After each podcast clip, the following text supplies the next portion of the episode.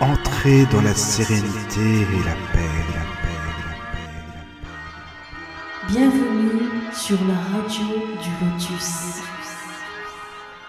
Bonsoir à toutes et à tous, bienvenue sur la radio du Lotus. Mickaël avec vous au micro, toujours accompagné de Caroline. Bonsoir Caro. Toujours présente. Euh, bonsoir Toujours, Mickaël. toujours là, eh bien oui, ça fait plaisir. bonsoir, bonsoir. Alors ce soir, euh, nous accueillons Aurore Larchet qui a écrit trois livres.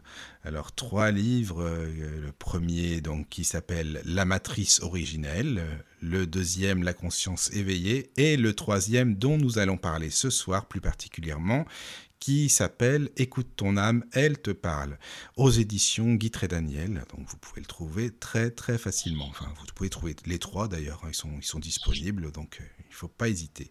Euh, eh bien, bonsoir Aurore, comment vas-tu? Bonsoir, Michael. Eh bien, ça va Bonsoir. très bien. Ça va bien? Bonsoir, Caroline. Bonsoir. Je te remercie vraiment d'avoir accepté l'invitation, ça fait super plaisir, c'est très gentil. Eh bien, avec plaisir, avec plaisir d'être là avec vous ce soir.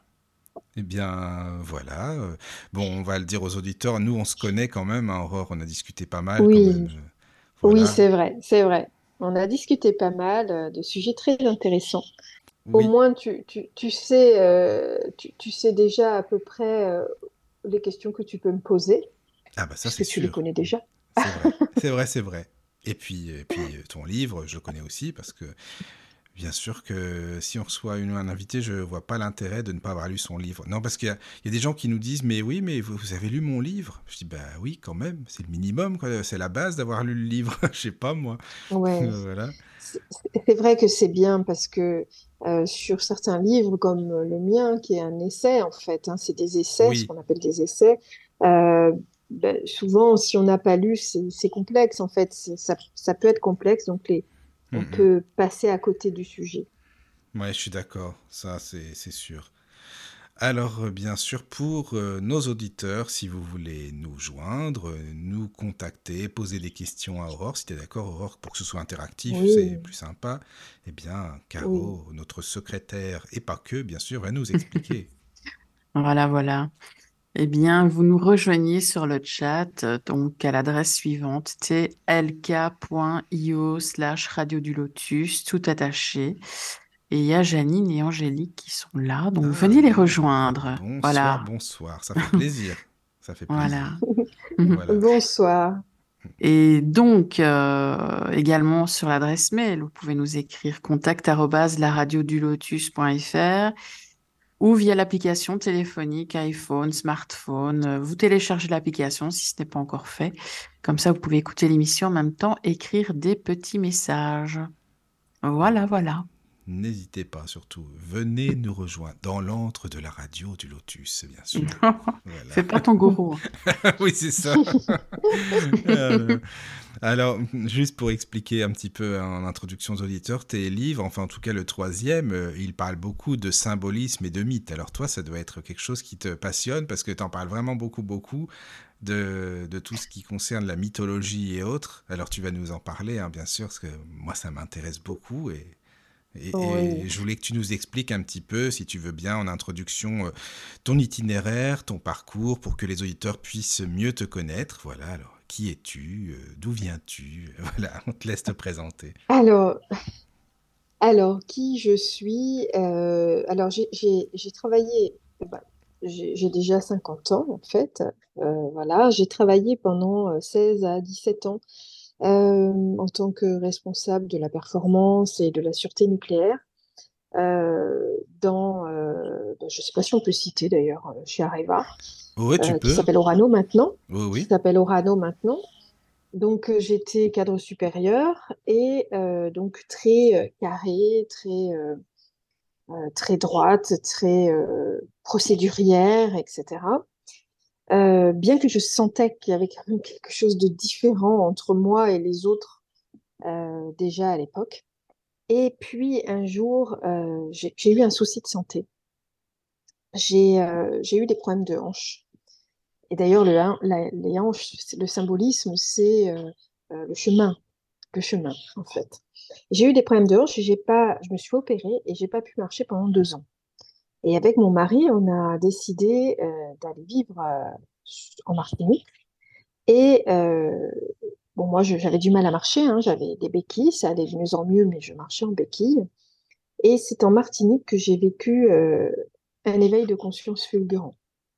Et à cette époque-là, je ne savais pas que c'était un éveil de conscience, en fait. Hein. À cette époque-là, en fait, je suis allée dans mon jacuzzi et puis, euh, je me suis retrouvée. En fait, ce qui s'était passé avant, c'est que pour guérir ma hanche, j'avais compris que j'avais que l'hypnose pouvait m'aider.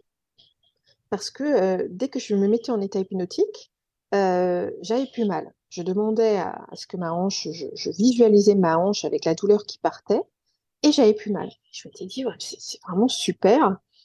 Donc, je m'étais mis dans mon jacuzzi, et à ce moment-là, j'ai voulu faire la même chose, sauf que là, je me suis retrouvée à une dizaine de mètres au-dessus du jacuzzi, en plein milieu de la nature sauvage martiniquaise. Et là, je me suis mis à ressentir euh, les arbres. Mais quand je dis les arbres, c'est l'intérieur des arbres, le, grouillement de chaque petit insecte. Je sentais les odeurs de l'arbre, en fait, à l'intérieur, et je sentais tout ce qu'il y avait autour de moi, c'est-à-dire euh, pas un seul arbre, je sentais tout, mon environnement, et je l'entendais, je l'entendais grouiller. C'était très particulier. Et euh, donc ça, c'était vraiment euh, bizarre, en fait. Hein. Et puis, d'un seul coup, je me suis retrouvée à, euh, je sais pas si j'ai du mal à l'expliquer en fait, c'est comme si euh, je savais tout sur tout, euh, de tout l'univers, de tous les temps, de, en un seul point, que tout était là, que, j'avais toute la connaissance de tout.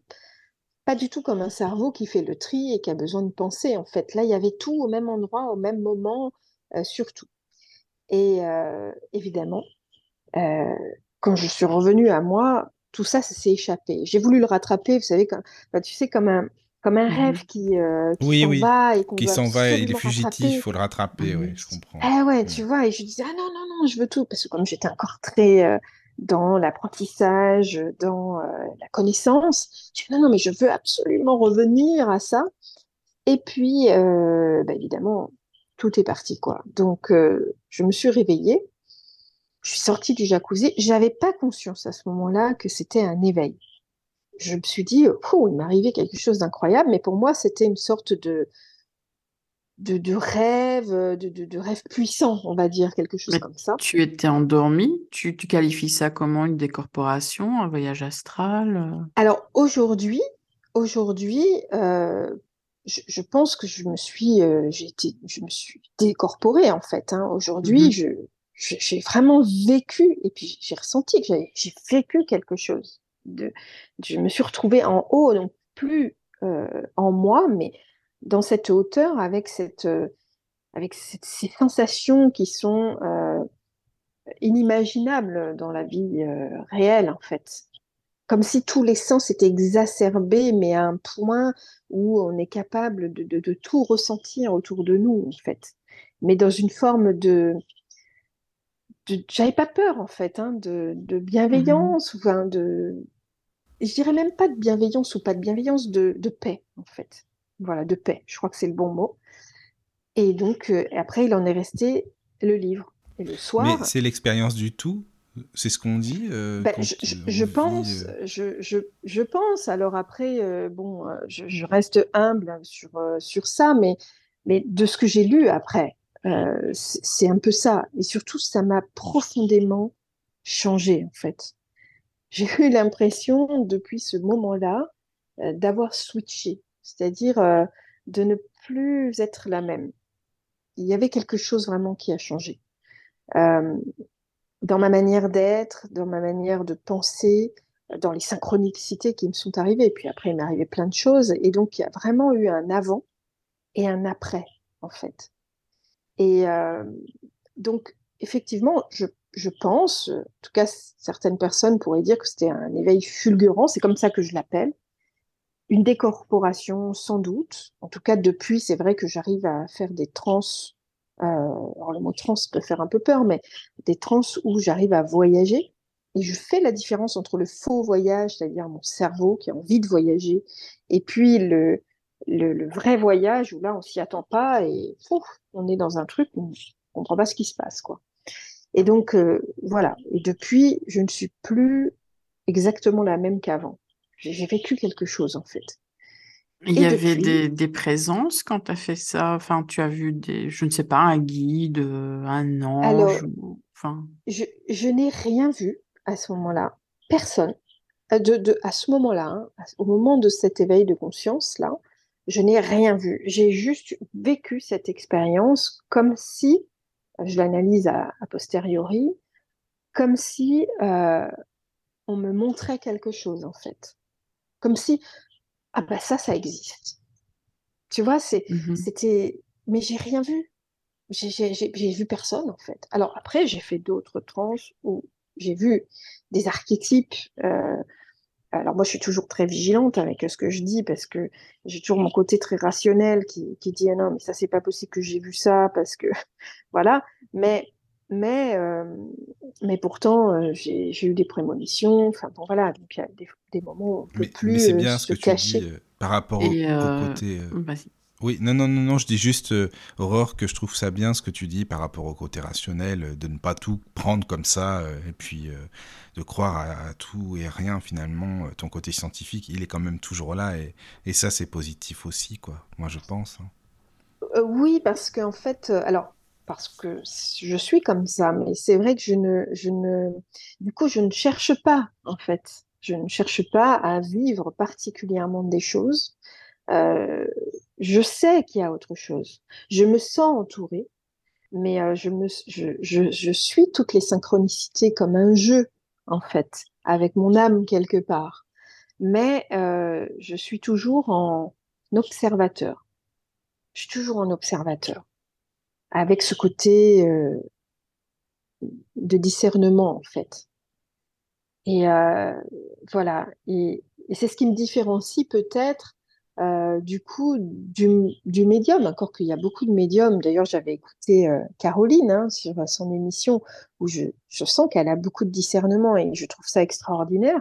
Euh, mais il y a d'autres médiums qui ne l'ont pas. Et, et, donc après, on peut tout, tout mélanger en fait. Et donc moi, je fais mes tests, à savoir, est-ce que là j'ai les preuves? Et comment je, je suis partie? Comment je suis partie en transe? Qu'est-ce que j'ai vécu? Est-ce que là c'est quelque chose que mon cerveau a, a souhaité ardemment vivre ou a voulu voir, ou est-ce que c'est de l'ordre d'une autre sensation et, et d'une connexion à autre chose, tu vois? Donc j'ai fait plusieurs tests comme ça, bah, comme un chercheur en fait. Je, fais mes tests comme un comme un comme une rationnelle en fait. voilà. Bah, je voulais te demander justement par rapport à, à, ce moment que tu as vécu dans la journée ou dans les jours qui ont précédé, tu as vécu un événement particulier? Euh, pas du tout. Enfin, ou en tout cas, j'en ai pas le souvenir. Je sais juste que euh, c'était une période où je me sentais bien. Je travaillais pas à ce moment-là, évidemment, parce que je pouvais pas marcher. Et euh, j'avais décidé dans les douleurs que j'avais, hein, les douleurs de hanche, parce que c'était quand même très douloureux hein, cette histoire. Hein. C'était pas facile du tout pour mon image physique, pour mon image intellectuelle et puis euh, au niveau du corps. Et j'avais décidé, euh, enfin, en tout cas, il y avait une part de moi qui, euh, qui avait décidé de d'être en, en, accord avec ce corps, en fait, de, de l'aider, de l'accompagner, de ne plus le, le, martyriser en disant mais pourquoi je marche pas, etc. Pourquoi je suis pas comme les autres femmes, voilà. Euh, pourquoi je peux plus faire ce que je faisais. J'avais décidé de d'être bien où j'étais et de m'occuper de, de l'accompagner, en fait, de l'accompagner, ce corps. Et je pense que c'est peut-être ça qui, euh, peut-être, en tout cas, je ne sais pas, mais qui, qui était une, forme de changement déjà à l'intérieur de moi. Donc j'étais en paix. Mmh en fait, j'étais en paix avec mon corps. Voilà. Et voilà. Mais j'ai rien vu, rien vu de spécial. Malgré le fait que voilà, tu avais un travail euh, très prenant et qui n'avait rien à voir avec la spiritualité, tu, dans ta famille, euh, personne n'a des capacités ou, ou autre? Alors, c'est très intéressant ce que tu me poses comme question parce que euh, on me l'a jamais posé lors des interviews. Et en fait, euh, oui, dans ma famille, euh, et je pense des deux côtés du coup, euh, j'ai su j'ai su par mon père que mon arrière-grand-mère, donc c'est quand même des générations assez loin, était Rose-Croix et qu'elle avait des mmh. capacités particulières. Alors déjà, j'étais très étonnée parce que Rose-Croix, pour les femmes à cette époque-là, c'était quand même, ça m'étonnait, et, et qu'elle avait des capacités, mais j'en sais pas plus.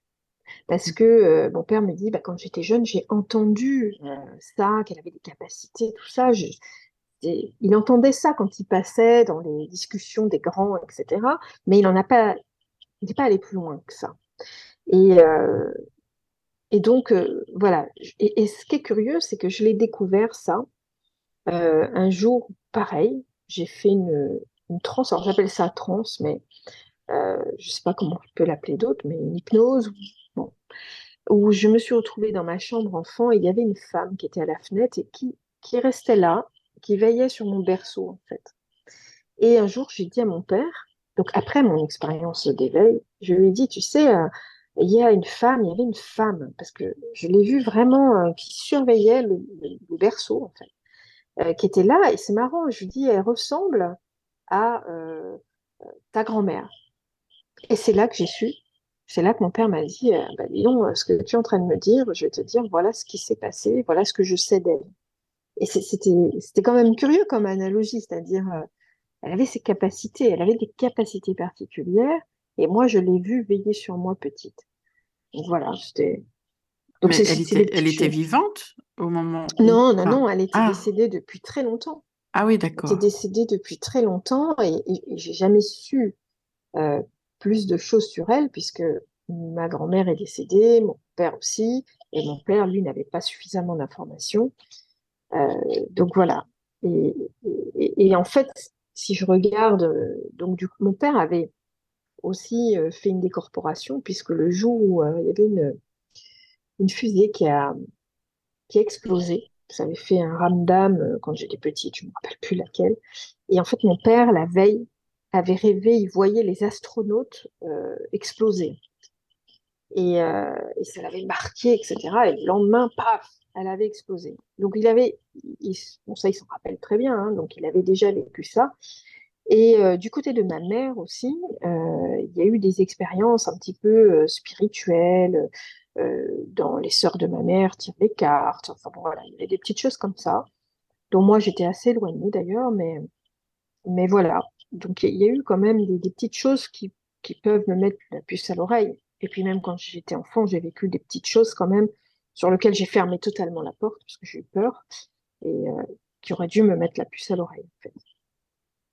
Donc, euh, Mais au début, ça peut faire peur aussi. Hein. Tu sais, c'est peut-être normal. Il y a beaucoup de personnes qui disent ça. Au début, j'étais pas rassurée, j'avais peur. Puis quand on connaît pas, euh, bah voilà, ça, fait écoute, peur. Moi, il, m'est arrivé euh, quelque chose d'assez incroyable. Enfin, pour moi, c'est incroyable, évidemment. Pour d'autres qui vivent ce genre de choses au quotidien, c'est peut-être rien. Mais quand j'étais jeune, je devais avoir 14 ans et j'étais dans un appartement et je devais garder le petit voisin d'à côté. Donc on connaissait la voisine, ma mère me dit bah, va le garder. Donc j'étais mes premières gardes, donc j'y vais. Et là, je suis dans l'appartement et j'étais hyper mal et, j'avais l'impression qu'on me surveillait, mais je sentais que c'était lourd, quoi. C'était vraiment comme si on ne voulait pas forcément du bien ou en tout cas c'était ma présence était malvenue. Et du coup, je suis retournée voir ma mère le soir et je lui dis je peux pas, je peux pas. J'ai l'impression qu'il y a quelqu'un dans la maison qui me regarde me dit arrête et tout. Elle va garder le petit. Et le lendemain, la voisine vient chez moi et elle discute devant moi avec ma mère. Et puis elle, dit euh, c'est incroyable que Aurore, j'étais jeune hein, quand même, parce que j'avais, euh, je devais avoir 13-14 ans, donc euh, on n'est pas la même conscience en fait à cet âge-là. Hein. Et elle dit c'est incroyable que Aurore ait ressenti la présence de mon père dans la maison parce qu'il vient régulièrement et mon père faisait de la magie noire. Oh Alors mmh. là, mon sang n'a fait qu'un tour et euh, j'ai eu très très peur en fait. Et à cette époque-là, je voyais dans ma chambre des choses qui me traversaient. Alors, c'était pas des gens, hein, j'ai vu une grand-mère une fois, mais c'était des chaises, des tables, des cordes, des valises, des chaussures. Euh, voilà, c'était dans ma chambre et je les voyais, puis pouf, ça rentrait à l'intérieur de moi. Et euh, je disais, mais Et du coup, je discute avec cette femme en lui disant, mais comment euh, je peux faire pour enlever... Ah oui, j'ai bah, je vois ça, etc. Et puis elle me dit, mais ce sont des morts. Oh là là, alors là, ça a été euh, horrible, en fait. Ça a été horrible, horrible, horrible. Et je, dis, mais comment, moi, je veux plus de ça, je veux pas ça, comment faut faire? Elle me dit, il faut faire des prières. je dis, je sais pas faire de prières. Et elle me dit, ben non, mais juste, tu dis que tu, voilà, tu veux qu'elle monte au ciel, etc. Et alors, j'ai fait ça, parce que j'avais tellement peur que j'ai fait ça. Je me mettais blottie dans ma couverture et je dis, non, non, mais euh, il faut monter au ciel. voilà. Et bien, j'ai plus rien vu. J'ai plus rien vu. Et ça a été terminé. Ça a été terminé. Et, euh, et je pense que là, j'ai fermé la porte. J'ai fermé la porte vraiment. J'ai dit. Pendant des années, quoi, finalement. Ouais. J'ai hmm. dit, euh, j'ai dit, fini, je, je, ne veux absolument pas voir ce genre de choses. Quoi. Je, pour moi, les, les morts, c'était, c'était pas du tout. Euh... En tout cas, j'en avais très peur. J'imagine toujours, euh, j'imagine toujours de là-haut. Elle est pas prête, les gars, on reviendra plus tard. Oh, ouais, ben, ouais c'est ce, que, c'est, ce que la voisine a dit. Elle dit, mais pour l'instant, elle n'est pas prête. Mais quand ça va s'ouvrir, euh, elle, elle, c'est qu'elle sera prête et elle vivra ce qu'elle a à vivre. Oui, c'est ça. Hmm. Dans ma tête, je disais, non, non, mais ça s'ouvrira jamais. Euh, il n'est pas question de vivre ce genre de choses, quoi. Mais tu n'étais pas Donc, prête, euh, c'est normal, quand tu étais beaucoup plus jeune, mais bon, c'est ouais, ça se comprend. Ça fait peur, hein, comme toi. Oui, oui, oui, j'imagine. Bah oui que ça fait peur. Bien, surtout à cet âge-là, en plus. Euh, ouais. ouais. Mm. En plus de dire comme ça, ce sont des morts ah à 13 ans, 14. Ah oui, non, mais... Il dit non, mais il ne faut pas s'inquiéter, ce sont des morts. Ben, moi, j'étais terrorisée, quoi. Terrorisée. Donc, ça a été... Ah oui, non, mais c'est normal, j'imagine. Ça a été terminé. Mmh, mmh. Mais là, rien à voir, excuse-moi, je suis plus, beaucoup plus terre à terre, hein, parce que là, tu habites en Martinique, mais excuse-moi, je sais, je, reviens, on va y revenir après à la spiritualité, hein, mais bon, parce que moi, j'aime bien, je suis curieux, j'aime bien tout savoir, donc voilà. Tu habites en Martinique, mais à la base, tu es né où alors, en fait? Tu n'es pas de. Alors, non, moi, je suis née euh, en Ile-de-France, à Suresnes. Ah, rien à voir. ah oui, à euh, Suresnes, en plus, rien, à, voir. Bah, forcément. Ah oui, oui. Euh, et j'ai vécu euh, dans le 78 euh, pendant euh, toute ma vie, en fait, hein, jusqu'à il y a 7 ans où je suis venue vivre en Martinique. Ah oui, ça fait 7 ans. d'accord. Ouais. Mais j'avais dit à ma mère, hein, j'avais dit à ma mère, tu sais, maman, un jour, j'irai vivre dans une île. Je partirai, je vivrai pas là. Mais j'étais petite, hein, j'étais petite quand je disais ça. Ben, voilà. C'était une prémonition. Je savais que je ne vivrais pas à Paris. oui. Voilà. Mais comment ça se fait? Pourquoi la Martinique spécifiquement? Qu'est-ce qui t'a attiré? Alors moi déjà, j'ai des origines réunionnaises. Ah oui, euh, d'accord. Donc forcément, euh, tu as, je comprends. Bah, ça peut se comprendre aussi en même temps. Donc euh, voilà, on a une culture du partage. Voilà, c'est ça. De, de, faire à manger pour quand il y en a pour quatre, il y en a pour dix. oui, oui. De, mm, voilà, mm. de famille. et mon mari, il est martiniquais. Donc, euh, mais il a toujours vécu en France aussi, hein, lui. Hein, ah, lui euh, aussi, oui. Hmm. Voilà. Mais par contre, du coup, euh, moi, j'avais de la famille hein, à moi, en Martinique, et lui aussi. Et donc, on a décidé d'aller d'aller vivre là-bas parce que l'opportunité s'est présentée aussi. Non, mais puis c'est bien l'opportunité. Et puis si vous deux, ça vous convient comme ça, ça vous convenait et ça vous convient toujours, c'est le principal, quoi. Oui, c'est une vie très différente. Mmh mais euh, c'est une vie euh, beaucoup plus simple en fait et beaucoup plus, on est beaucoup plus connecté à la nature ici, hein, beaucoup plus ah connecté aux éléments, mmh. aux tempêtes, aux cyclones, aux tremblements de terre. Oui, oui, oui, c'est ce qu'on dit souvent.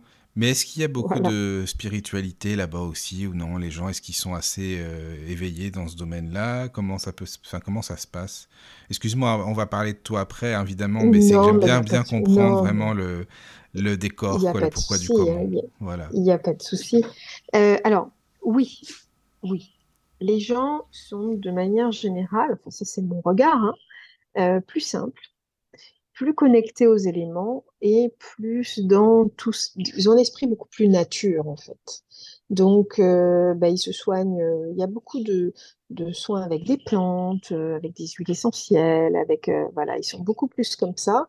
Et puis de manière générale, il y a euh, des, origines d'Afrique qui, bah, qui, qui sont dans, justement des, croyances bonne ou mauvaise, je dirais, mais en, autre chose, en, capacité de vibratoire différente, etc. Donc oui, oui, les gens sont très, très connectés.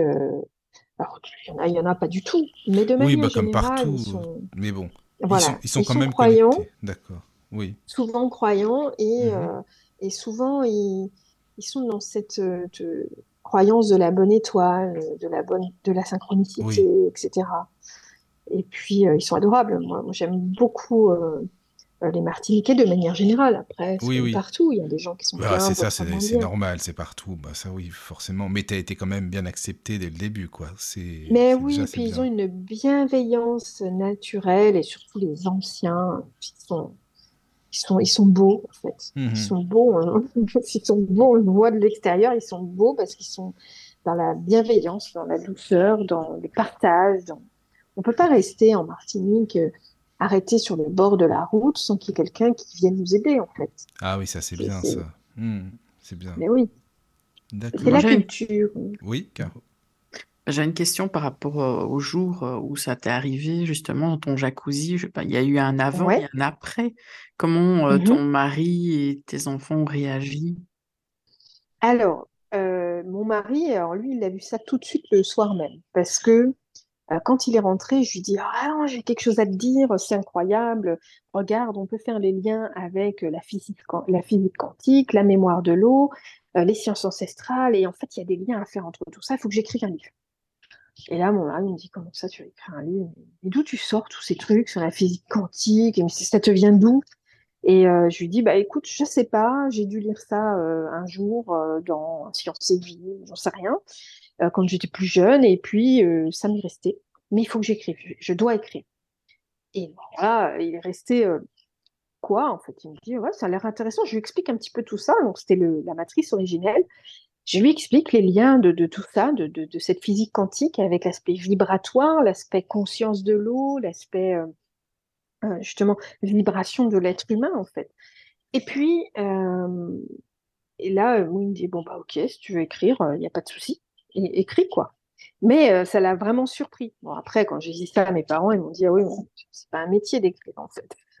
Et, puis ils m'ont dit, tu trouveras jamais d'éditeur. Mais je savais que je trouverais un éditeur. En fait, à ce moment-là, quelque chose a changé parce que je, je savais déjà, sans y mettre des mots, qu'il y avait une forme de guide, comme si je savais que j'allais écrire ce livre, qu'il serait édité, que ça allait bien se passer et que euh, tout allait couler.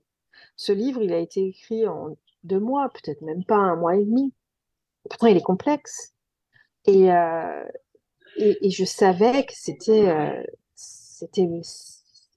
Puis tout, tout sur mon chemin, après les synchronicités que j'ai eues, euh, tout m'a amené à, à, à être sereine dans l'écriture. Je, je me réveillais le matin, j'avais les choses dans la tête, je les écrivais au kilomètre. Et puis après, je faisais des recherches quand même en me disant, ah non, quand même, il faut quand même que je, que je vérifie les choses, si je raconte pas de bêtises. Oui, parce que si Donc tu écris pour vérifier. écrire et pour publier et qu'il n'y a rien de vrai là-dedans, ouais, c'est vrai que tu as raison de faire des recherches, Bah ça, oui, c'est Là, sûr. tu penses donc que c'était de l'écriture inspirée ou enfin intuitive ou euh, Alors oui, oui, clairement, euh, aujourd'hui, aujourd'hui, euh, je le pense vraiment comme ça, vraiment comme ça. Euh, sur le coup, non. Coup, pas du tout, en fait. Sur le coup, je me disais, bon, tiens, waouh, mon cerveau, il a, il a fait un, un super rebond. Et donc, euh, bah, allons-y, quoi. Mais, mais euh, maintenant, oui. Parce que j'avais jamais écrit de, de livre. C'était, d'ailleurs, j'avais jamais dans ma vie, pas une seule fois, j'avais dit que j'écrirais un livre, en fait. Ça, ça me passionnait pas du tout. J'étais pas du tout, du tout là-dedans. Et même mon mari me dit, mais tu ne m'as jamais parlé d'écrire un livre. C'est venu du jour au lendemain, en fait. Donc, euh, et puis en un mois et demi, des choses assez complexes comme ça. euh, non, aujourd'hui, je me dis, euh, je me dis que ce livre, il, il sort pas de moi. En fait, je ne suis qu'un vecteur de. Ah, pourquoi? J'en sais rien, mais j'ai vraiment cette sensation, en tout cas, d'être un vecteur d'avoir dû écrire, écrire ce livre pour qu'il aille faire sa vie, en fait. hein. Mais Mais, euh, attends, excuse-moi, quand il est sorti ce livre, tu bossais euh, encore dans le nucléaire ou quoi? Tu étais toujours. euh, hum, Non, non, moi, j'étais en Martinique. Et euh, j'avais arrêté, j'avais mes problèmes de hanche, donc j'avais, ça faisait peu près un an, un an et demi que je, je travaillais plus. D'accord, t'étais plus là, je d'accord, pouvais plus. d'accord, d'accord. Je Oui, pouvais oui. plus me déplacer du Non, tout. c'est pour ça que je me disais, je voulais comprendre le, oui, par rapport à ça, tu vois, parce que les collègues, je sais pas trop comment ça aurait été vu. tu vois, tu sais, les scientifiques, tu sais Oui, comment ça se passe, quoi, voilà. Mais Ah non, puis d'ailleurs, j'ai, n'osais pas, j'ai appelé aucun collègue pour lui dire j'ai écrit Voilà. un livre. hum, hum, Mais maintenant, ils le savent. Bah, certains doivent le savoir, alors certains que j'ai je recontacté, il y en a qui l'ont lu et qui ont, qui ont aimé et, et qui y croient ou qui n'y croient pas ou qui sont pas du tout là-dedans, parce que ça reste quand même des scientifiques pour la plupart, hein, donc euh, voilà.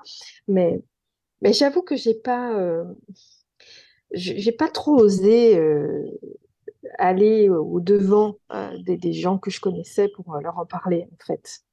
Parce que il y avait une part de moi quand même, c'est un peu bête, hein, mais euh, qui avait un peu honte de ça. Mais, mais comment ça se fait? euh, C'est Bah, quoi moi, je trouve pas que c'est bête. Perso, non. Je vois pas. Non, bah non, pas du tout. Bah, déjà, t'étais pas du tout Ouais. là-dedans. euh, t'étais dans le milieu scientifique à fond. euh, donc, non, quoi. Tout ce qui Ben oui, ben résonnait, je- euh, voilà, c'était, c'était toi, quoi. Donc, non. Voilà, je- moi j'avais vraiment, mais même encore aujourd'hui, hein, je, je ne sais pas où je suis légitime en fait. Tu, tu vois, Hum, c'est euh, hum. Oui, oui. Oui, je c'est- comprends. c'est c'est compliqué. C'est, je suis, je navigue entre deux eaux en fait. Euh, hum. cette partie, euh, euh, je dirais, procédurière qui veut faire des recherches, qui veut analyser, Oui. qui veut comprendre, et puis l'autre partie qui a cette capacité à pouvoir partir, ressentir, pré- enfin, prévoir. Tu vois, c'est, c'est très, c'est particulier pour moi. C'est- c'est- je suis pas Ouais. encore dans ce cheminement, en fait, hein, de, Voilà, c'est ça. Pas encore. je, ouais. suis Hum. pas encore totalement, euh, euh, même si de plus en plus quand même, hein, j'ai vraiment, j'ai accueilli cette part euh, un peu de, de, de mon âme en fait, hein, j'ai accueilli cette part, mais il y a toujours un truc qui me dit, bah, je, je reste telle que j'étais avant aussi, tout en ayant vrillé entre guillemets sur un- une autre, une autre manière de vivre de vivre l'instant et de vivre les moments.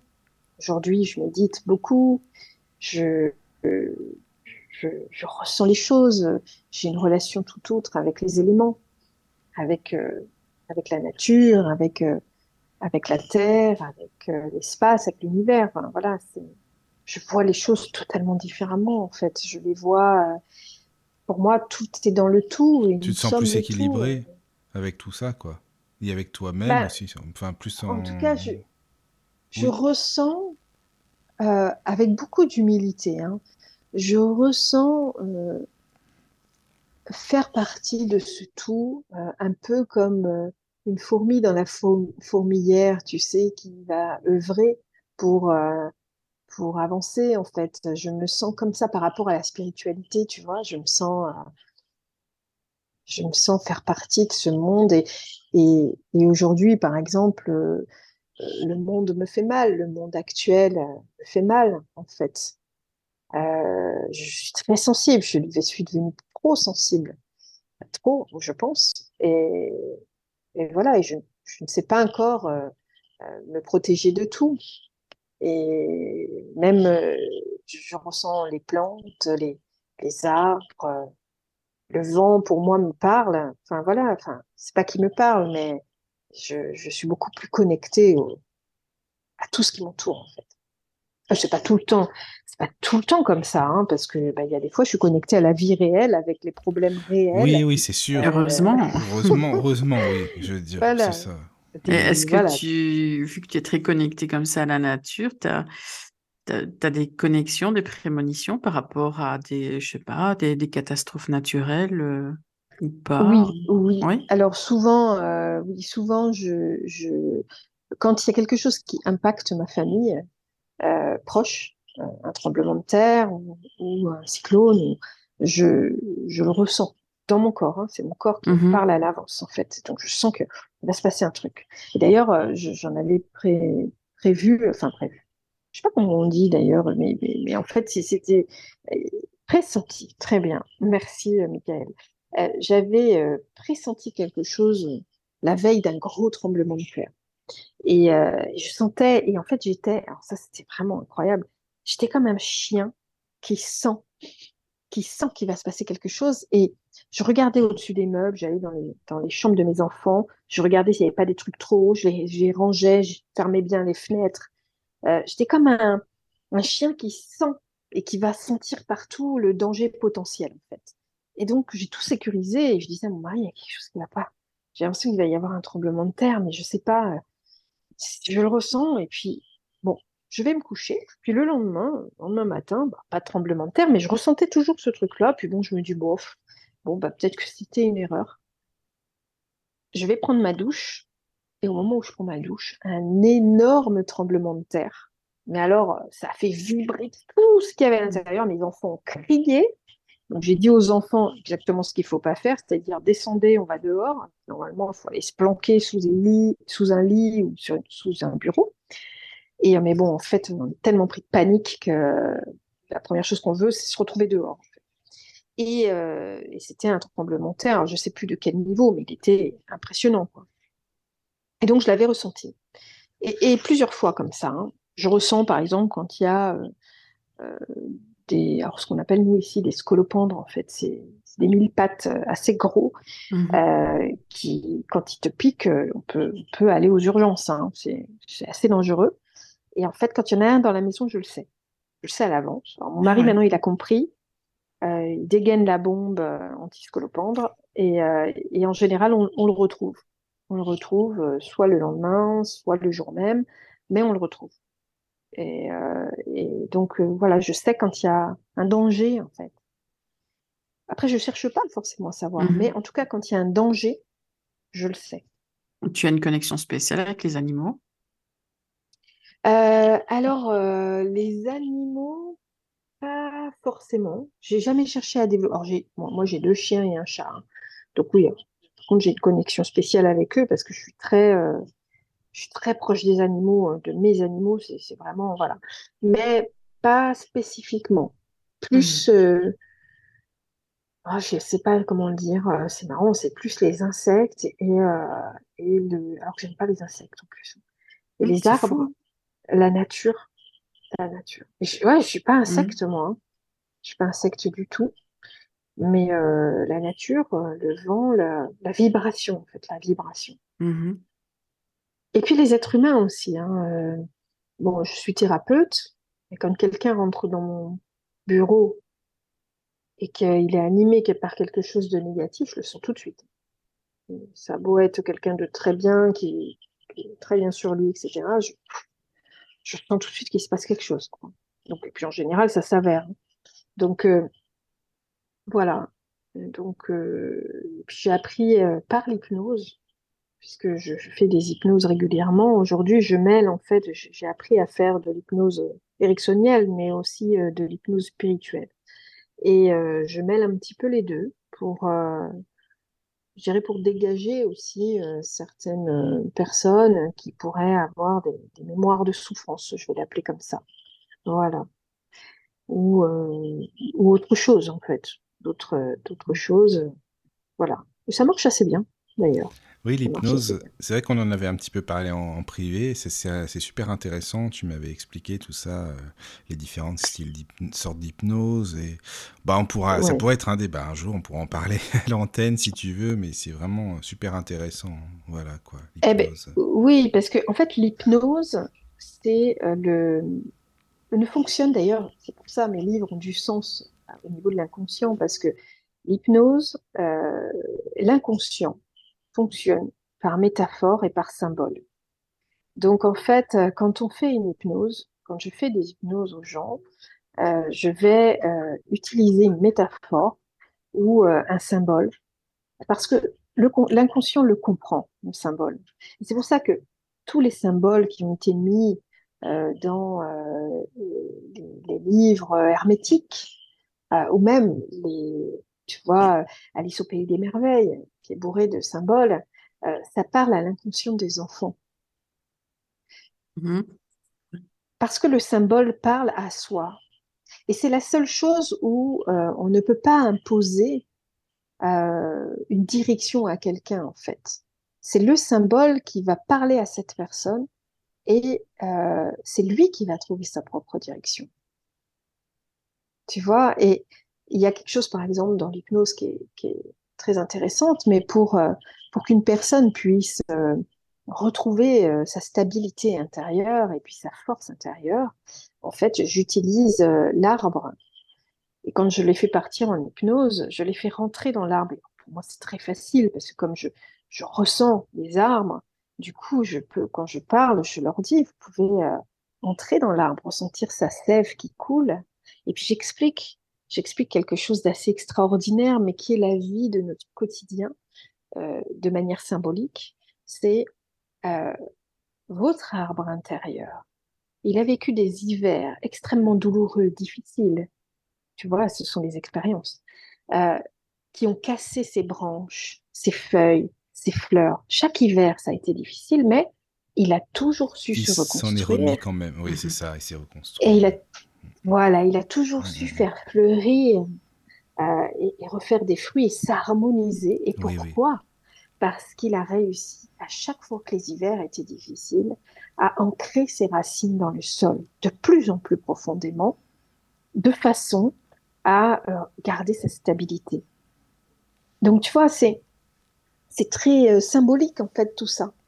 Oui, là, oui, je mais il n'y a pas besoin d'avoir fait euh, des études ou je ne sais quoi pour bien bien comprendre tout ça. Justement, comme tu le dis si bien, c'est les symboles, les archétypes, c'est l'inconscient. Ouais, c'est c'est C'est ça. hyper important, quoi. C'est vraiment important. Oui, oui, c'est très voilà. important. Et, Mm, mm, mm. et quand on Et- a fait comprendre ça à l'inconscient, c'est parfait. Oui. Et par l'hypnose, tu as, tu as pu revivre euh, euh, le moment euh, dans ton jacuzzi ou pas? Alors, j'ai revécu plein de choses, hein, parce que euh, au moment où j'ai fait euh, la formation d'hypnose spirituelle, alors moi je partais euh, en transe, je pars en transe en trois minutes. hein. J'ai pas besoin de blabla pour pour partir en transe. En fait, ça va très très vite. Et, et oui, j'ai vécu des choses extraordinaires. On m'avait fait une transe de régression et j'étais un bouddhiste. Alors ça, c'était incroyable. J'étais un bouddhiste qui qui courait, alors c'était en, en, Inde, au Tibet. Au Tibet. Et, et je, je courais, j'étais, je fuyais en fait la situation et euh, j'étais dans des montagnes escarpées, je courais et, euh, et, et- et en fait j'arrive chez des gens euh, qui qui m'hébergent, donc ils- je change de vêtements, mais j'étais sale, hein, j'étais, je sais pas, j'étais, j'étais un homme en fait. Et, euh, et en fait j'expliquais que à ces personnes-là que, que en fait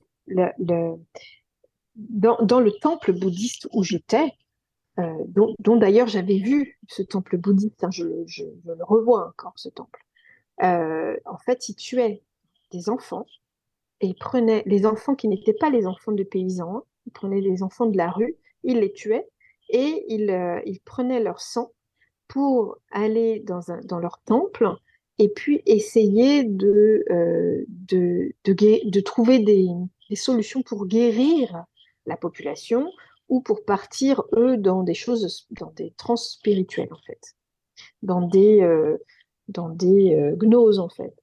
Et, euh, et donc, j'expliquais tout ça. Et puis, euh, voilà, bon an, mal an, je me suis réveillée de ça.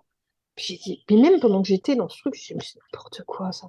Les bouddhistes, ils tuent pas des enfants, c'est n'importe quoi. Je me suis dit, mais c'est ridicule, quoi. Au en contraire, ils sont tous avait- zen, tout. C'est l'inverse, Ben oui. Ben oui, c'est je ça. me suis quoi. dit, mais c'est complètement ridicule. Bon, bref, mais je le vivais vraiment. hein, J'avais vraiment vécu. Et en fait, il y a une fille qui était là avec nous, qui à ce moment-là regardait sur Internet, et euh, parce que j'avais donné des références, et qui avait cherché euh, les références.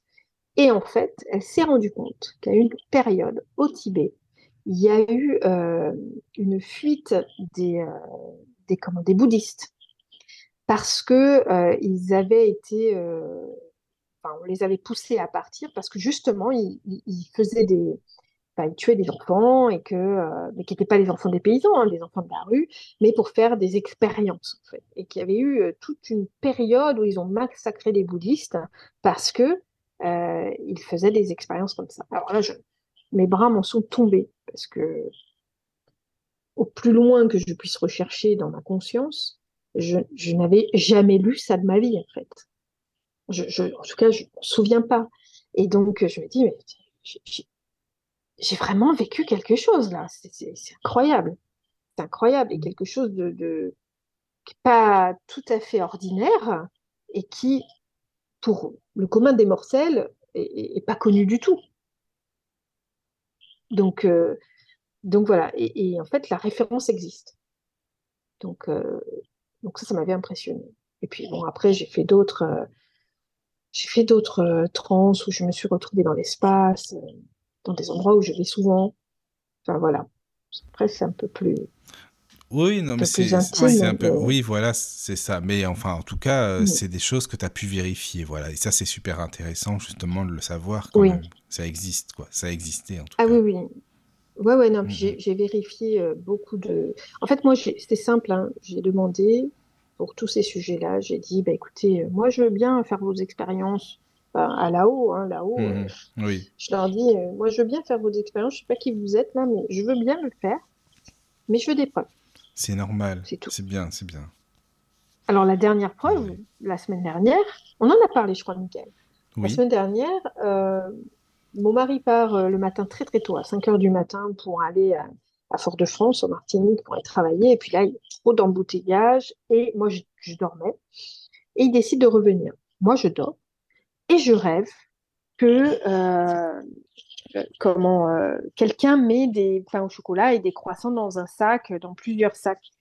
Et euh, je rêve de ça.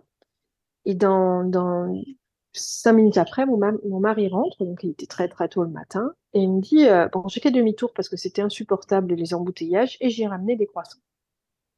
Bon, voilà, c'est des petites choses mais, ça, en fait. Oui, mais enfin, c'est des petites mhm. choses, mais c'est quand même, euh, en tout cas, ça, ça veut dire, euh, c'était réel, quoi. Voilà, t'as rêvé de ça, ça s'est produit. Dis donc, si tu rêvais de ça plus souvent, ça serait bien. ouais, si je pouvais rêver de gagner au loto. Oui, aussi, oui, c'est ça, c'est ça. Non, oui, non, non, mais, vraiment, c'est intéressant. Merci beaucoup hein, pour nous expliquer tout ça.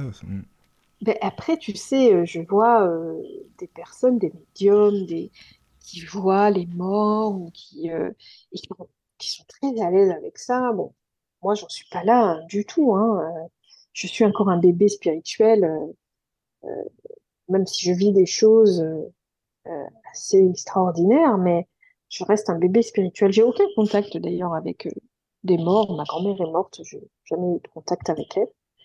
Mais donc voilà. Mais tu vois, on a toutes nos, enfin, on a tous nos, spécificités. Moi, je ne ressens pas la nature comme toi, hein, du tout. Ouais. Euh, et puis je ne sais pas euh, quel est l'objectif en fait. C'est toujours ça. Euh, à part me dire bon, j'écris. Parce que ça, les livres, par mmh contre, quand ils arrivent, ils arrivent. Quand ils arrivent, je les écris très très vite ils arrivent à une vitesse et hop, là, je suis obligée d'écrire. Ah, c'est ça. Pas le choix. Ça oui, voilà, c'est comme une envie, il faut que ça se. Voilà, t'écris, tu faut Que ça sorte. faut, que ça, faut que ça se pose mm, sur mm, le. Mm. Comme s'il il y avait une urgence. Oui, oui. Euh, voilà. Mais alors, est-ce que tu peux nous en parler justement, par contre, de tes livres? Alors, le, enfin, juste un résumé à peu près, un des deux. premiers. Après, on va s'attarder sur le troisième, bien sûr, le dernier, mais les deux premiers, comment ça a commencé en fin de compte? Donc, la matrice originelle, ça parle de quoi, par exemple? Alors, la matrice originelle, donc ça, c'était le, premier livre qui, euh, est arrivé euh, bah, juste après mon, expérience du jacuzzi. Euh, là, je parle de, des liens entre la physique quantique, les vibrations quantiques et comment la conscience et la mémoire de l'eau. Et je fais un parallèle avec ce qu'on appelle le, oh, j'ai plus le, le mot en tête. Euh, c'est pas l'arbre de vie, c'est euh, un petit pendentif. Eh bien, je l'ai plus en tête. Je fais le parallèle avec une. Attends, je vais aller chercher ça parce que c'est intriguant pour moi. C'est quoi euh, l'arbre de vie C'est quoi? Non, c'est pas le. C'est Fayette Sirotte, ça n'a rien à voir. Enfin, sur euh, non. Alors l'arbre des séphirotes, j'en parle dans mon deuxième livre. L'arbre des ouais, c'est ça, quoi. Mhm. Ouais, j'en parle dans mon deuxième livre parce que ça, c'est absolument extraordinaire. Oui, oui, oui, c'est ça. Quoi. Oui. Mhm. Ça a été mis en place euh, il y a des, milliers d'années et c'est absolument incroyable. Oui. Alors, c'est pas dans, ça dans le tu parles. Non, dans le premier livre, je parle donc euh, de la fleur de vie. Ah oui, oui, d'accord, la fleur de vie. Oui, je mhm. connais aussi. Et voilà, je cherchais le nom. Et en fait, la fleur de vie qui a été imposée euh, sur un temple sacré d'Osiris, et d'ailleurs Osiris et Isis ont une, ont une particularité euh, au niveau de, de l'âme qui, est- qui est assez impressionnante, et j'en parle dans dans mon deuxième livre. Oui. Euh, cette fleur de vie, elle est mathématiquement et géométriquement parfaite. Donc c'est curieux de Mhm. voir que 2000 ans avant Jésus-Christ, elle a été, quand je dis 2000 ans, c'est peut-être beaucoup plus loin que ça, hein, elle a été imposée sur un temple sacré euh, qui est euh, le temple de la Renaissance en fait, d'Osiris. Donc c'est très curieux, euh, c'est vraiment des mystères. Et en fait, quand on regarde les capacités de la mémoire et de la conscience de l'eau, on voit que sur certaines vibrations sonores, le 432 Hz par exemple, l'eau peut symboliser, peut symboliser cette fleur de vie. Donc c'est assez curieux de voir euh, l'eau, évidemment, hein, même pour un scientifique, l'eau, euh, c'est quelque chose de d'incroyable en fait. C'est quelque chose d'incroyable. L'eau, ça a une particularité, c'est que par rapport à toute autre matière, c'est euh, à la fois solide, à la fois liquide, à la fois vapeur. Enfin, c'est magnifique et c'est incompréhensible l'eau. Et en fait, elle, a cette capacité, l'eau, à vibrer avec le son. Et euh, elle, a cette capacité à se transformer en fleur de vie quand un son est harmonieux. Et donc, il y a toute cette corrélation entre euh, la fleur de vie, euh, les capacités vibratoires de l'être humain, les capacités vibratoires de la physique quantique. Et quand on comprend bien la physique quantique, on se rend compte que nous sommes physique quantique, en fait. Nous sommes vibration. Et, que donc, euh, tous les, tout ce que les ancêtres ont pu nous apprendre sur euh, euh, l'aspect vibratoire de la vie, euh, on est juste en train de le découvrir avec la physique. Alors la science, il lui faut toujours des preuves, mais on est juste en train de le découvrir. Il y a des choses absolument passionnantes, notamment sur la conscience de l'eau, où on a des scientifiques qui ont essayé de prouver des choses, mais qui sont improuvables. On, ne peut pas les prouver. Parce que euh, à chaque fois qu'un scientifique veut prouver euh, quelque chose, il faut, absolument que les personnes qui sont dans la pièce ne soient pas contre ce projet-là. Parce que la vibration, elle est négative. Et à partir du moment où la vibration est négative, euh, on ne peut pas prouver quelque chose de positif, en fait.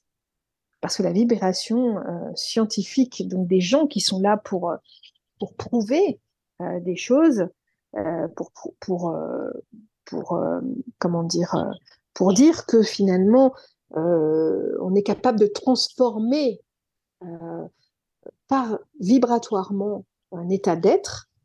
Si une personne dans la pièce dit non, c'est pas possible, ça ne marche pas. Ça ne marche pas. Donc scientifiquement, on pourra pas prouver grand-chose, euh, sauf de la physique quantique de base. Mais sinon, ce sera très compliqué de, de, de, de prouver, euh, de prouver des choses. Vous savez, le docteur Luc Montagnier, je suis sur mon premier livre, mais c'est assez Euh, passionnant. oui, ça c'est un feu Montagnier. Je suis à fond avec Alors, le Montagnier, moi. Le, le- le docteur Montagnier, il a fait des expériences sur l'ADN euh, et, il a voulu, en fait, à chaque fois qu'il euh, euh, euh, travaillait sur l'ADN, il a voulu prendre des scientifiques et puis faire en sorte de montrer que l'eau a une mémoire et une conscience. Et comme à chaque fois qu'on doit prouver quelque chose, il faut cinq personnes dans la pièce, très dubitatif, eh ben, il n'a pas pu prouver. Ça ne marchait pas. Dès que les personnes étaient là, pour, ça ne marchait pas. Quand euh, le phénomène, alors je sais plus ce que c'était le phénomène, il faudrait que je me replonge dedans, c'était en 2018, mais quand le phénomène, euh, quand les gens n'étaient pas là, ceux qui étaient contre ça, ou en tout cas les scientifiques, qui, eux, il leur faut des preuves, euh, quand ils n'étaient pas là, ça fonctionnait. Par contre, quand ils étaient là, ça ne fonctionnait pas. Donc, voilà, et puis après, au-delà de ça, en physique quantique, il y a énormément de choses assez impressionnantes, hein, notamment la... c'est alors, c'est vrai que je ne me suis pas replongée dans mon livre, mais euh, euh, il faudrait le relire, d'ailleurs, je suis un peu embêtée. Ben, non, mais c'est vrai, il faudrait, oui, le lire ou le relire, tu as raison, parce que, mais tu parles de tous ces sujets, en tout cas physique quantique. Je parle de euh, ça, sur euh, les particules qui peuvent s'adapter à notre Oui. observation, tu vois, la manière dont on peut observer l'observateur en physique quantique, à partir du moment où on observe une particule, elle réagit différemment Ah, oui. où on ne l'observe pas. oui, Tu oui, vois, oui. il y a, il y a ce genre de choses et, et donc ça veut Oui. bien dire quand même que la particule a une conscience. Mm. Et oui, et les Et, et particules que, qui s'accrochent à d'autres et pas forcément à et certaines et pas à d'autres. et, et puis tu sais, quand on met deux particules à 2000 km de distance et qu'il y en a une qui se met à bouger dans un sens, l'autre instantanément se met à bouger dans l'autre sens, plus vite que la vitesse de la lumière. Et là, tu te dis, euh, non, c'est pas possible. Comment les deux peuvent, être, peuvent interagir ensemble alors qu'elles sont à 2000 km? Ça, ça a été prouvé. Ça, c'est prouvé par contre. Et, et- et interagir de la même manière plus vite que la vitesse de la lumière. Ça, c'est incroyable. Mm. Alors ça, ça a été prouvé déjà. Et puis, on sait que ces particules, euh, on en a dans notre corps, qui interagissent, euh, certaines dans notre pied, avec euh, d'autres dans notre tête. Donc, euh, tu vois, c'est donc on en est qu'au balbutiement hein, de, cette conscience-là, mais euh, mais on voit bien quand même qu'on se rapproche des, des sciences ancestrales en fait quelque part. On se rapproche de euh, ce que intuitivement euh, les chamans d'autres d'autres sages d'anciennes religions ou cultures savaient déjà depuis longtemps. Et, et ils n'avaient pas Et besoin on, de preuves. on découvre et redécouvre alors que pour eux c'était naturel, c'était vraiment euh, quelque chose d'acquis finalement, ils le savaient quoi. Ben, complètement, Mm. Ben, complètement, T'en parles le dans ton dernier livre de ça de toute façon, hein, par rapport à... Oui, je pense que j'ai dû reprendre Oui, euh, oui, oui, des, t'en as parlé, oui. des éléments Oui. de ça, ouais. Mm, mm, Euh, des, des particules qui se synchronisent euh, instantanément. Enfin bon, il y, y a beaucoup de choses en physique quantique. Et puis, Oui, et puis maintenant, ils, adaptent ça à la conscience, en fait. c'est ça, oui. Donc, Mhm. euh, Donc ça, c'était pour passionnant. ton, c'était pour ton premier livre, hein, la, la Oui, matrice ça, c'était mon, hein, d'accord. Mon ça, premier livre. voilà. Et la conscience éveillée, donc ça, donc, le deuxième, t'as Et abordé. alors, j'ai abordé euh, d'autres sujets dans la conscience éveillée. J'ai abordé, euh, je suis partie en Égypte. Et là, j'ai abordé les sujets de, du yin et du yang. Et de, d'Isis et d'Osiris. Donc la partie euh, masculine de nous-mêmes et la partie féminine de nous-mêmes. Et je parle du coup dans ce livre, et là je ne vais pas vous dévoiler, mais de l'éveil de conscience. De l'éveil de conscience et de cette, de cette importance de pouvoir équilibrer euh, l'intérieur de notre être, euh, dans, dans cette euh, conscience du yin et du yang, de pouvoir équilibrer euh, notre part masculine, notre part euh, féminine, notre part sombre, notre part inconsciente, notre part lunaire, avec notre part euh, solaire. Euh, je parle de ça parce que aujourd'hui on est dans un monde où euh, très matérialiste, où en fait la part lunaire, la part cachée, la part plus sombre, que certains vont considérer comme noire parce qu'elle fait peur, alors qu'en fait elle ne fait pas peur du tout. C'est juste une part de nous-mêmes cachée à l'intérieur de notre conscience euh, qu'on ne sait plus activer, que justement les chamans savaient activer à l'époque. Mais aujourd'hui, on, ne sait plus faire. Et donc aujourd'hui, les gens sont moins connectés, en tout cas à Paris. Parce que je parle de Paris, parce que je connais Paris, mais, mais euh, moins connectés parce qu'ils sont dans le, matérialisme, dans, dans l'avoir, dans, le, dans le, la force du mental, alors qu'en fait, euh, euh, il faut les deux. Il faut à la, à, à, à la fois avoir cette force du mental, en tout cas une force, ou en tout cas réfléchir, mais mais il faut pouvoir se connecter à autre chose, à son inconscient déjà, pour s'entendre, oui. pour s'écouter, Oui, c'est ça. pour savoir qui on est. Mm, mm. pour écouter ses rêves, écouter son corps, écouter son esprit, et, euh, et après analyser. Le cerveau, il joue un deuxième rôle. Mais on n'a pas compris ça, on est encore trop loin de ça dans, dans notre population européenne. hein. On est trop loin de, de tout ça. hein. Ça, ça vient, mais, mais c'est quand même compliqué. C'est C'est quand même compliqué. C'est compliqué. Alors, il y a, excuse-moi, Aurore, parce qu'il y a des messages sur le chat. hein, c'est pour ça, comme ça, on, on prend les messages des auditeurs aussi. C'est super sympa. Merci d'être sur le chat, hein, les amis, ça fait plaisir. Il y a Mhm. Fatma qui écrit, je crois que c'est Fatma, bonsoir Fatma, qui écrit Mhm. euh, C'est sûr que les anciennes civilisations connaissent beaucoup de choses, surtout les mathématiques. Il n'y a qu'à voir ce qu'ils ont bâti, les pyramides, euh, etc. Ah. Mais, complètement. Je veux dire, aujourd'hui, on n'est pas capable de construire une pyramide. euh, il nous faudrait des années, des siècles peut-être, pour construire les pyramides qui ont été construites en Égypte. Il y a, il y a 2000 ans avant Jésus-Christ. hein. C'est-à-dire que là, on n'est pas dans il y a 100 ans. hein. On est, euh, on est quand même dans des, des, milliers d'années. quoi. Donc, donc oui, il s'est bien passé quelque chose, qu'on le veuille ou non. Les pyramides, La- les temples, elle dit aussi, euh, ben oui, forcément, oui, c'est ces grands. Enfin, parce que des pyramides, c'est vrai que on se demande comment ça a été fait, quoi, à cette époque-là. Les anciennes civilisations et tout aussi euh, avaient Eh forcément euh, des, des technologies que nous, on n'a plus. Ben, en tout cas, euh, il y avait bien quelque chose parce que Oui, voilà. je vois pas comment nous, avec tous les matériaux qu'on a Maintenant, développés avec beaucoup d'ingéniosité, euh, on n'arrive pas à construire une pyramide, alors que eux, avec leurs petites mains, hein, soi-disant avec un marteau euh, et un burin, ils arrivaient à construire des pyramides. Il y a quand même un problème parce que si nous, euh, il nous faut une centaine d'années, enfin une cinquantaine d'années pour en construire une euh, égale à la pyramide de, de Khéops, euh, ça veut dire qu'ils ont mis des milliers d'années pour en construire une et c'est pas Mhm. possible. C'est pas possible. Donc il y a bien eu autre chose. Après, chacun il va de sa théorie, hein, euh, y extraterrestres ou d'autres compétences, ou pourquoi pas cette capacité à pouvoir euh, euh, être branché sur son esprit et avoir une capacité que nous, on ne soupçonne plus aujourd'hui. Pourquoi pas?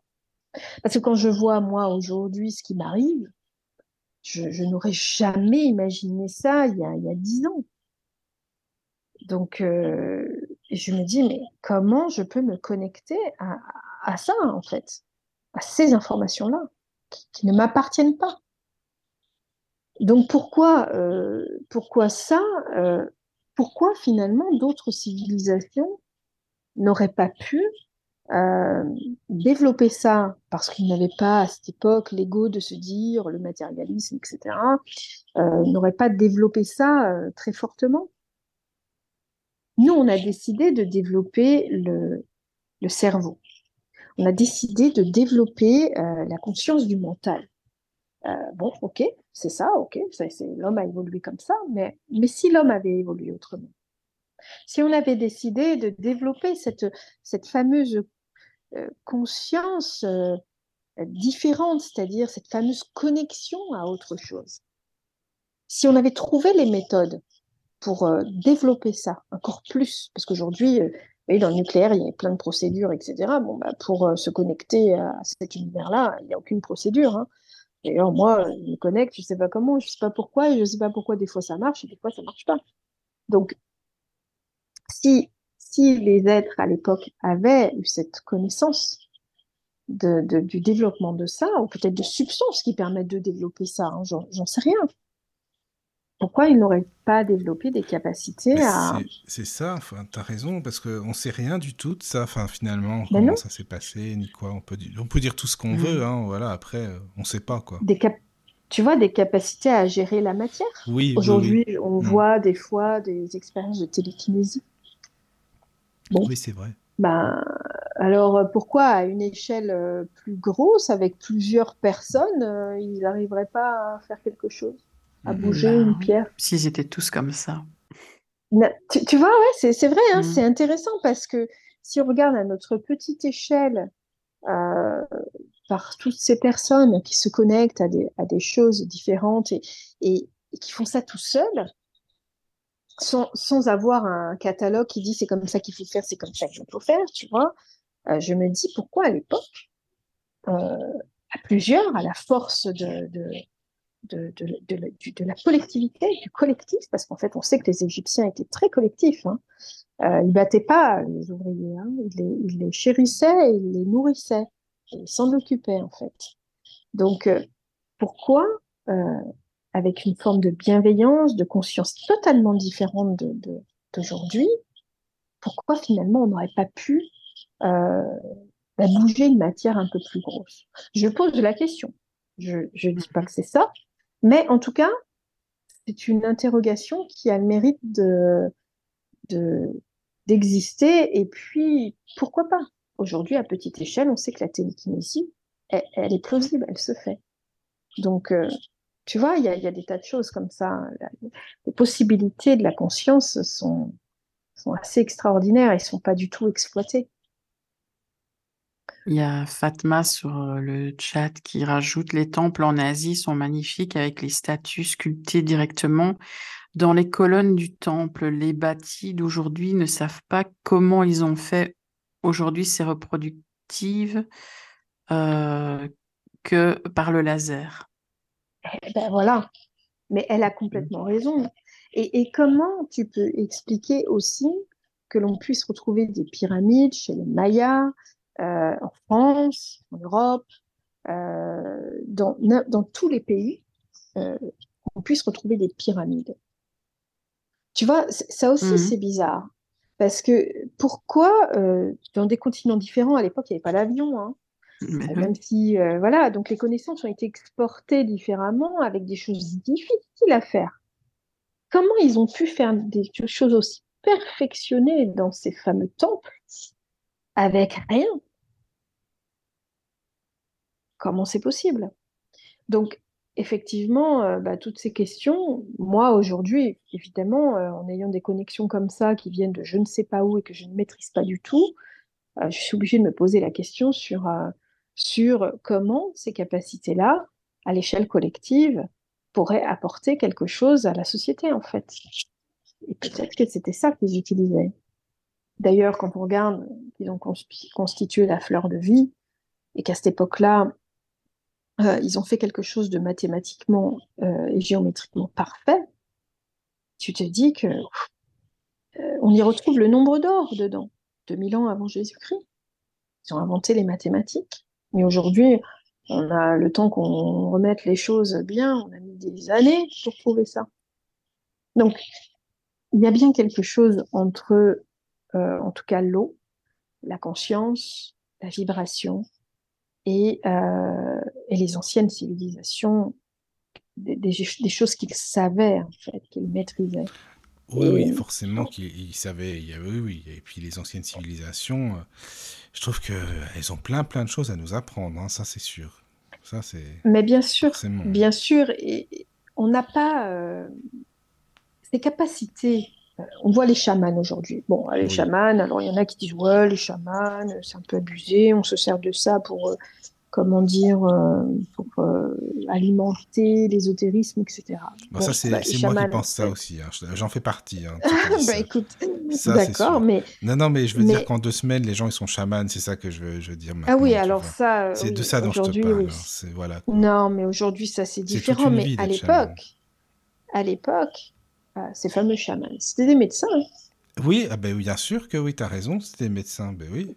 Mais, mais sauf que c'était pas des médecins comme on voit aujourd'hui, c'était des médecins qui utilisaient le potentiel de la nature, mmh, mmh. qui se connectaient à la nature. Les médecins de l'âme. Ils se connectaient à la nature pour mmh, parler aux plantes, en fait. Tu vois, et, et pour, euh, pour, pour, euh, pour trouver la quintessence de la plante qui va s'associer à la personne. Et, ils ressentaient ça par vibration. Ils avaient compris que la vibration était importante. Une personne vibre d'une certaine manière, on va lui amener euh, une autre vibration qui va lui permettre d'aller mieux. Tu vois? Et c'était le, le chaman, c'était le médecin du, du corps et de l'esprit, en fait. Mais nous, on a oublié ça. Le médecin, maintenant, c'est le médecin du corps. D'ailleurs. Oui, c'est ça. Le, corps. Et encore, quand il nous touche. Oui. quand il nous ausculte. C'est ça. c'est ça. Donc aujourd'hui, le médecin, voilà, il y a encore, encore pire. C'est qu'aujourd'hui, euh, il y a certains médecins qui sont dans la bobologie et puis ils te font une ordonnance et puis basta. C'est ça. Et puis allez, à plus tard. voilà. Oui, non, mais c'est vrai, tu as raison, c'est ça. Mm, mm. d'autres qui ont une conscience très professionnelle, mais, mais bon, Oui. aujourd'hui, avec tous les problèmes qu'il y a actuellement, bon, bah, c'est pas facile non plus pour eux, puis bon, ça devient un Mm. métier qui n'est plus un métier passion. C'est ça. Et si on- pour, pour en revenir au chaman, euh, il y a une chose aussi qu'on a un peu oubliée, c'est que le chaman, euh, il faisait des transes. Comment il guérissait les gens? Il faisait des transes. Alors on les voit avec leurs plumes, patati patata, bouger, mais en fait, la transe, l'hypnose en elle-même, la transe euh, symbolique ou spirituelle, ça n'est que euh, des, des, des, comment, des choses que faisaient les chamans, en fait. Parce que pour être en transe, il faut danser. Pour être en transe, il faut des tambours, il faut un rythme, il faut euh, une voix, il faut une confusion, il faut, voilà, et ben, tout était réuni. À partir du moment où ils arrivaient à mettre en transe une personne, ils avaient tout gagné. Donc, ils travaillaient par l'inconscient et par la conscience collective. Ils avaient déjà compris ça depuis longtemps. Nous, on commence à peine aujourd'hui à dire, ah bah, l'hypnose, ça fonctionne, c'est super. Ben, non, mais eux, ils savaient ça depuis longtemps. Fait longtemps. C'est une connaissance qui est imprégnée en eux. Ils soignaient par l'inconscient, par la conscience. Et c'est passionnant. Ah oui, oui, oui. Mais, Mais oui. tu en as parlé aussi dans ton troisième livre. Tu as, abordé euh, brièvement le sujet hein, de, des chamans. Après, je me dis, Ouais. tu aurais même pu aller plus loin. J'espère dans un prochain livre, tu pourras en reparler parce que c'est super intéressant, hein, vraiment. euh. Oui, peut-être, peut-être. Je je sais pas pour l'instant. Des... Oui, voilà, Je ça. me laisse aller sur Tu te- livres t'as qui raison, c'est ce qu'il faut. Quand Mm. ils viennent.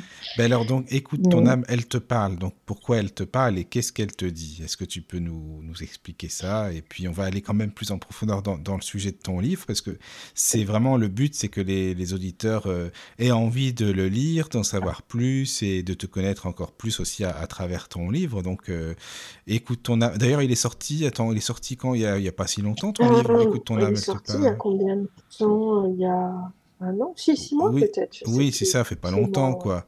Ça fait non, pas ça longtemps. fait pas très longtemps. Donc, je- Ouais, ouais, juste ça avant de parler de ton Chez livre, Très je- Daniel. chez Très Daniel. Chez oui. Très Daniel, ouais. Oui, oui, Chez c'est Très ça. Daniel.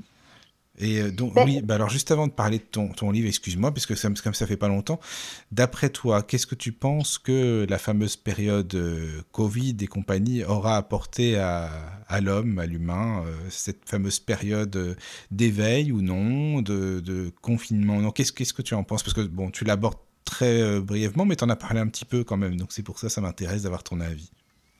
Ben, écoute, pour moi, c'est quelque chose dont je vais pas, je vais peut-être heurter les gens avec ça, mais pour moi, c'est quelque chose de très positif.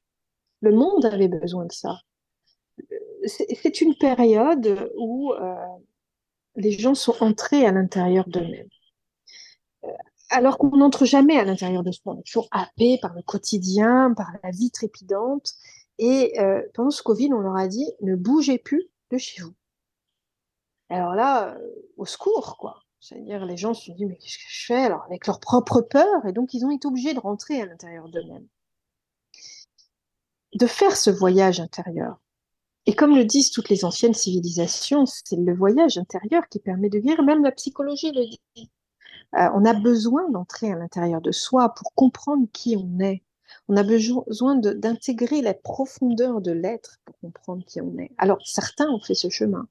D'ailleurs, on observe qu'après le Covid, ben, il y en a qui n'acceptaient plus telle ou telle chose, ou alors euh, euh, il y en a qui ont changé de métier, euh, qui ont changé de lieu d'habitation, qui se sont retrouvés à faire, à, être dans des métiers beaucoup plus, comment, qui correspondaient mieux à ce qu'ils voulaient. Il y en a qui, qui sont passés de l'informatique à aller dans une ferme et puis s'occuper d'une ferme. Donc, les gens sont rentrés en eux. Et pour moi, ce Covid, euh, qui a fait du mal, bien sûr, parce qu'il y a des gens qui, sont décédés, mais en fait, au final, il y a des gens qui sont décédés. C'est la vie, tout ça. Les grippes, les maladies, les maladies qui déciment, tout ça, ça fait partie du cycle de la vie. Et ça, aujourd'hui, on n'est plus capable de l'entendre. Le cycle de la vie, c'est aussi euh, d'avoir des périodes euh, où il y a euh, où la terre la Terre, un truc, c'est panique générale. Non, mais c'est vrai que je voulais, je voulais avoir ton... Moi, je le prends un peu comme euh, la Terre nous dit. Ah, moi, j'ai plus. Ah oui, ça avait coupé. Non, excuse-moi, Aurore, c'est parce que ça avait coupé ah, euh, quelques secondes. C'est pour ça. Est-ce que tu nous entends bien ou non? Tu nous entends? Oui. Mhm. Oui, je t'entends. ah, mais c'est décalé. D'accord, non, non, mais c'est un peu décalé la connexion, c'est pour ça. On, ne t'entendait pas pendant quelques secondes et après c'est revenu. Donc non. Ah. non, je disais, les gens pendant la, période Covid se sont, pour beaucoup certainement, se sont ennuyés et donc ils sont devenus créatifs. Exactement. Ils ont, ils ont recréé leur propre euh, identité intérieure. Et, heureusement, on a besoin de ça. On a besoin mmh. de ça. Et, euh, et, quelque part, moi, ce Covid, même dans, cette, le fait qu'il ait bousculé euh, la vie euh, ben, il a bousculé ce train-train quotidien mm-hmm. où on ne sait plus et on ne sait plus qui on est. Et, c'était nécessaire. Puis la nature a repris ses droits un peu aussi. Hein. Ah, merveilleux. Oui, la nature a repris ses droits et, et moi je crois au cycle de la Terre. Hein. Je crois à ces cycles, de toute façon, ces cycles, Aujourd'hui, on est très nombreux et les civilisations, il y a des tas de civilisations qui se sont éteintes. Mais pourquoi on s'éteindrait pas un jour? Je veux dire, ça, paraît peut-être horrible ce que je suis en train de dire, mais euh, à quoi s'attendre d'autres, puisque on ne serait pas les premiers, en fait? Donc, euh, Fatma dit, euh, pour moi, si on n'est pas connecté, on ne peut se prétendre chaman, médium, thérapeute, etc.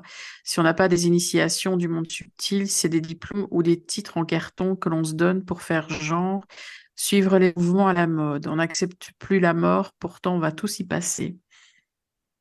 Mais parfait, parfait Fatma, bravo. Euh, je, crois que je l'ai écrit aussi euh, dans, dans, le livre mais c'est évident que aujourd'hui, moi, ça me fait peur de voir tous ces gens qui se forment à des tas de choses, à, comment, à, en français ou en dessin, ou voilà. Bah, il y en a qui ont cette capacité à pouvoir euh, voir les morts, par exemple, se connecter à la nature. Bon, c'est comme ça. Et après, on peut le développer ou pas. Mais à la base, euh, il y a quand même une, je dirais, quelque chose qui doit se passer. Et en fait, d'ailleurs, c'est un peu le sujet de mon livre, c'est-à-dire que pour accueillir cette connexion d'âme, euh, il y a des passages qu'ils arrivent à trouver intérieur, en fait. Et à partir de ce moment, on va toucher du âme parce qu'on aura vécu une expérience douloureuse qui nous permet d'aller chercher soi. D'ailleurs, J'invente rien, c'est la psychologie, euh, c'est de la philosophie. Mais c'est ça n'existe pas. Enfin, en tout cas, je. Voilà, c'est ça. J'arrive pas. C'est ça que je voulais dire. Par contre, les, filles, on peut faire une pause. Excusez-moi, parce que mm. comme ça, on fait une petite pause. Ça te dérange pas encore On fait une pause mm-hmm. musicale et puis, euh, puis on revient euh, juste après, si, si ça te va. Bienvenue sur la radio du Lotus. Avec Caroline et Michael. La radio du Lotus, on l'écoute partout dans le monde. Et oui, la radio du Lotus, on l'écoute partout dans le monde, comme dit le jingle. Nous sommes de retour, j'espère les amis que vous nous entendez bien. Voilà, euh, re-bienvenue à Caroline et à Aurore, vous êtes toujours là? Oui, toujours. Bon, et eh ben c'est parfait. Tout va bien. Alors j'espère que la connexion est bonne, j'espère que sur le chat euh, vous nous entendez bien. Dites-nous surtout, hein, faites-nous des petits signes, euh, des petits appels euh, à l'aide ou quoi, je ne sais pas. Alors bah, Aurore, écoute, désolé parce que je ne sais plus où on en était, on, parle de ton troisième livre, hein, évidemment, on a, on a, commencé à en parler. Voilà. On commençait à en parler justement. Voilà, c'est ça. Euh, et, je te demandais qu'est-ce que c'est, euh, d'accord, euh, elle te parle, ton âme, elle te parle, mais parler dans quel sens et qu'est-ce qu'elle peut te dire? Voilà, c'était ça, je voulais, je voulais savoir. Alors, c'est-à-dire que En fait, pour moi, l'âme nous parle tout le temps, sauf qu'on ne sait plus l'écouter. Et je ne sais pas si tu connais la caverne de Platon. J'en parle dans le livre. hein. Oui, justement, j'allais t'en Euh, parler dans La République, chapitre 7, exactement. Vo- Exactement. Et, Oui, oui. et en fait, euh, euh, cette fameuse caverne, c'est notre caverne actuelle matérialiste. C'est-à-dire que les gens sont dans une grotte. Et euh, on est tous dans une grotte, où on est en train de regarder sur le mur de la grotte des illusions qui sont, qui nous sont données par d'autres personnes qui sont derrière nous et qui projettent des ombres. Sauf que euh, dans cette grotte, il y a derrière nous euh, une lumière qui nous permet de sortir à l'air libre. Et en fait, c'est un peu ça le monde matérialiste. On est dans ce monde où on fait fonctionner son cerveau et donc on ne sait plus utiliser notre âme, on ne sait plus écouter nos profondeurs intérieures pour pouvoir sortir et avoir cette liberté d'aller chercher la lumière. Et le problème de tout ça, c'est que, vous savez, aujourd'hui, on est dans un monde où on veut guérir tout le temps, tout de suite. C'est ça. Sauf qu'on ne peut pas guérir. C'est instantané, quoi. Tout de suite, tout de suite. Voilà. Voilà. On ne peut pas se connecter tout de suite. On ne Hmm. peut pas guérir tout de suite. On, on ne peut pas faire tout ça. Parce que, comme disait Platon, euh, pour pouvoir sortir dehors de, de la grotte et aller voir la lumière, il va falloir que ces gens-là, déjà, ils prennent conscience qu'ils soient, qu'ils sont dans une grotte. Il va falloir déjà que nous prenions conscience que nous sommes dans un monde connecté au, euh, je dirais, au réseau euh, Wi-Fi, et puis, et, puis matérialiste, et dans un monde où le cerveau est le maître du monde, en fait. hein. Mais ça, il faut en prendre conscience. Et quand on en prend conscience, euh, ben, le truc, c'est que si on sait qu'il y a une lumière à l'extérieur, on va vouloir y aller. Sauf que pour y aller, il va falloir se lever, et le corps, là, il va avoir des difficultés. Il va avoir des difficultés parce qu'il n'a pas appris à marcher, il n'a pas appris à se lever, il a pas, les yeux n'ont pas appris à regarder la vraie lumière. Tu vois? Et, et donc, du coup, euh, on est dans cette illusion de monde matérialiste et il va falloir euh, se retourner, aller vers la lumière, prendre conscience, se retourner, aller vers la lumière et Oui. faire fonctionner l'ensemble de son corps et de son esprit. Et en fait, c'est Oui. c'est tout l'objet de ce livre. D'accord. Oui, parce que tu dis, euh, tu dis l'homme moderne, justement, il a perdu euh, sa vision spirituelle, ses facultés, son sens mystique. Tu parles de ça au début, justement. Exactement, et c'est d'ailleurs euh, la philosophie de Carl Gustav Jung. hein, Oui, tiens, bah justement, excuse-moi, je suis désolé. Je te coupe parce que comme tu parles de Oui. Jung, justement, ça tombe bien, je voulais t'en parler et savoir comment est-ce que tu as connu Jung. Est-ce que tu peux nous expliquer euh, ton rapport avec Jung? Parce que tu en parles beaucoup et ça se voit que tu vraiment, euh, que tu aimes beaucoup, donc voilà. Oui, alors, il faut savoir que quand j'étais petite, j'a- j'aurais dû faire psychologue en fait, je pense. Quand j'étais petite, euh, je, lisais, j'avais lu des livres de Freud, enfin pas des livres, des, des passages. J'avais trouvé ça passionnant. Alors c'est quand même assez complexe. Et puis bon, euh, la vie a fait que bon, j'ai plutôt euh, travaillé à être ingénieur et voilà. Bon, après, je crois que j'ai toujours eu ça en moi, c'est-à-dire le goût d'aider l'autre, de l'accompagner, de, le comprendre, d'analyser euh, la psychologie de l'être humain. Et puis un jour, euh, j'ai lu un livre de Carl Gustav, après mon éveil, hein, bien sûr, hein, après, après, après le jacuzzi.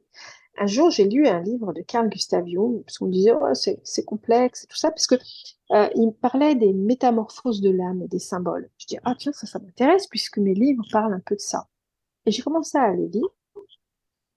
J'ai trouvé ça passionnant et simple. Enfin, pour moi, c'était facile à lire. Et en fait, parce que Carl Gustav Jung, il est connecté. Enfin, je veux dire, même si à l'époque, parce qu'il y a quand même 400 ans, euh, euh, il, il, disait pas ça, sinon euh, il passait sous l'échafaud. Donc, mais il, il était connecté en fait. Il était connecté. Et d'ailleurs, il parle souvent d'âme. Il parle de symboles. C'est quelqu'un qui a voyagé, qui a qui a travaillé sur la mythologie, qui a travaillé euh, sur euh, le symbolisme dans toutes les religions, dans toutes les cultures, et qui a compris que l'inconscient fonctionnait avec les symboles, que les synchronicités de la vie s'associaient à notre inconscient pour nous faire avancer. Et en fait, cet homme-là, dans, dans ses écritures qui sont très complexes, hein, mais quand on a vécu un éveil de conscience et qu'on lit ses livres, c'est très simple en fait. C'est comme si, euh, quand il parle, comprend en fait. On comprend que, bah, effectivement, quand on a reçu, quand je dis reçu, parce que c'est quand même quelque chose d'important, euh, cette, possibilité de s'éveiller à autre chose, comme lui l'a vécu d'ailleurs. hein. Euh, on comprend de quoi il parle quand il parle d'âme, quand il parle des profondeurs de soi, quand il parle de, l'importance euh, de- du symbolisme pour éveiller les êtres dans le, dans le collectif, mais en individuel aussi. Et on a tellement perdu, il le dit d'ailleurs, cette capacité à observer les symboles et les mythes qu'on est en train de se perdre. Parce que pour lui, en fait, dans l'inconscient collectif, euh, le mythe réunit, le mythe rassemble. Aujourd'hui, on est loin du mythe. Aujourd'hui, l'être humain ne peut pas, l'être humain ne peut pas fonctionner euh, euh, en étant déconnecté du collectif. Parce que ça fait partie de son ADN. L'inconscient fonctionne comme ça. Sauf qu'aujourd'hui, on s'en fiche de tout ça. On a complètement oublié, mais on va dans le mur. C'est comme s'il fallait euh, retrouver le chemin de nous-mêmes, de notre âme, en fin de compte. de nous-mêmes euh, pour pouvoir travailler et avancer collectivement. Mhm. Aujourd'hui, Oui, il y a voilà. des guerres partout, bon, voilà, tout le monde en colère, il n'y a plus de collectif. Donc, et le symbole et le mythe appellent au collectif et, appellent à ouvrir son âme à soi. Et c'est tout l'œuvre de Carl Gustav Jung à, travers euh, le fait que qu'on ait des masques et qu'il faille les enlever. Moi, quand j'allais au travail, je mettais mon tailleur, j'étais toujours maquillée, coiffée euh, avec mon lisseur tous les jours et, euh, grand sourire et tout allait bien. Et, en fait, non, tout n'allait pas bien. Euh, j'étais fatiguée, euh, je me déplaçais souvent, j'étais crevée, etc. Mais bon, tout le monde affiche le fait d'aller bien. Tout le monde l'affiche. Donc, et ça, c'est un problème, on n'est plus vrai. Et dans la métamorphose de l'âme, euh, Carl Gustav Jung le décrit très bien, c'est-à-dire que la première étape, c'est d'enlever les masques. Et dans le livre que, que, que j'ai écrit donc sur les douze étapes, les douze épreuves d'Hercule, mais mon Dieu, euh, ceux qui ont écrit, les sages qui ont écrit les douze épreuves d'Hercule, euh, ils avaient tout compris à l'évolution de l'être. Parce que dans ces douze épreuves, on ne parle que d'une chose, c'est comment retrouver euh, son être intérieur, comment retrouver la quintessence du soi, comment retrouver notre chemin, pas le chemin de l'autre, le nôtre, pour pouvoir justement agir en collectif, parce qu'on ne peut pas aider l'autre tant qu'on n'a pas trouvé qui on est. Donc on ne peut pas aider le collectif tant qu'on ne sait pas qui on est. Et tellement de gens aujourd'hui s'éloignent du collectif, s'éloignent de, de, soi, qu'il est impossible d'œuvrer en collectif. Parce que tant qu'on parce qu'aujourd'hui on est, on est trop séparés de notre âme. C'est tout l'objet de ce livre, mais encore faut-il. Comme dans la caverne de Platon, euh, encore faut-il prendre conscience qu'il va y avoir un chemin C'est qui va être difficile Mm, mm, mm. pour trouver C'est son des âme? épreuves, c'est c'est- c'est ça, mais tu parles aussi, par contre, ce que j'aime bien, à part oui, tu parlais de la caverne, mais par rapport au monde moderne aussi, tu fais euh, bah, des parallèles avec ce qui se passe en ce moment, c'est-à-dire euh, on est envahi en permanence euh, de pubs tout le temps, les algorithmes, la technologie qui nous encerclent comme ça dans une espèce de caverne. Ça, c'est bien que tu l'aies Ah. mis, euh, je trouve, tu vois. Eh ben, complètement. Aujourd'hui, quand on fait une recherche sur euh, Carl Gustav Jung, bah, on Oui. va avoir que des pubs sur Carl Gustav Jung. C'est Et du coup, ça nous enferme en Mm. disant j'ai raison, j'ai Eh raison. oui. On me montre des pubs, j'ai raison, c'est lui qui est le plus connu. C'est ben non, non, c'est pas vrai. C'est juste que euh, l'algorithme fait qu'il va nous montrer euh, euh, tout ça. C'est tout. Donc après, on s'étonne, on dit ah bah tu connais pas cette personne, comment tu la connais pas? C'est pas possible. euh, Il y a toujours des publicités, machin. Ben non, elle connaît pas, elle Mhm. connaît pas parce qu'elle a jamais tapé ça sur euh, Google et que donc du coup, voilà, elle connaît pas. Et euh, donc effectivement, on est enfermé dans nos propres croyances dans lesquelles on se, on se perd en étant persuadé euh, finalement qu'on a raison. Et donc on, on se met dans des croyances limitantes, en fait. On se limite. Et le monde nous limite, nous enferme, nous enferme encore plus dans des limites. Et le jeu, en fait, le jeu euh, de se retrouver, effectivement, c'est pas euh, c'est pas par une formation, paf, ça y est, je, suis moi, ou par une, hypnose, ça y est, je suis guéri à vie, non, ça non. J'ai beau être hypnothérapeute, j'aide les gens, je sais qu'il y a des choses qui leur font énormément de bien, mais quand on a une blessure, la blessure, elle restera toujours. Sauf que le problème, c'est que les gens n'en veulent pas. Mais elle restera toujours. Elle va s'amenuiser, mais elle restera toujours. Alors, il y a effectivement 12 étapes pour se connecter à son âme. 12 étapes pour essayer de devenir soi, ou en tout cas avoir la sagesse de, de revenir à soi. Après, si tu, veux, si tu veux bien, on pourra en parler un petit peu brièvement, hein, parce que le but c'est que les gens lisent ton livre, mais si tu es d'accord, on pourra en parler un petit peu pour donner des exemples euh, concrets aussi, voilà, pour que ce soit vraiment euh, parlant pour tout le monde.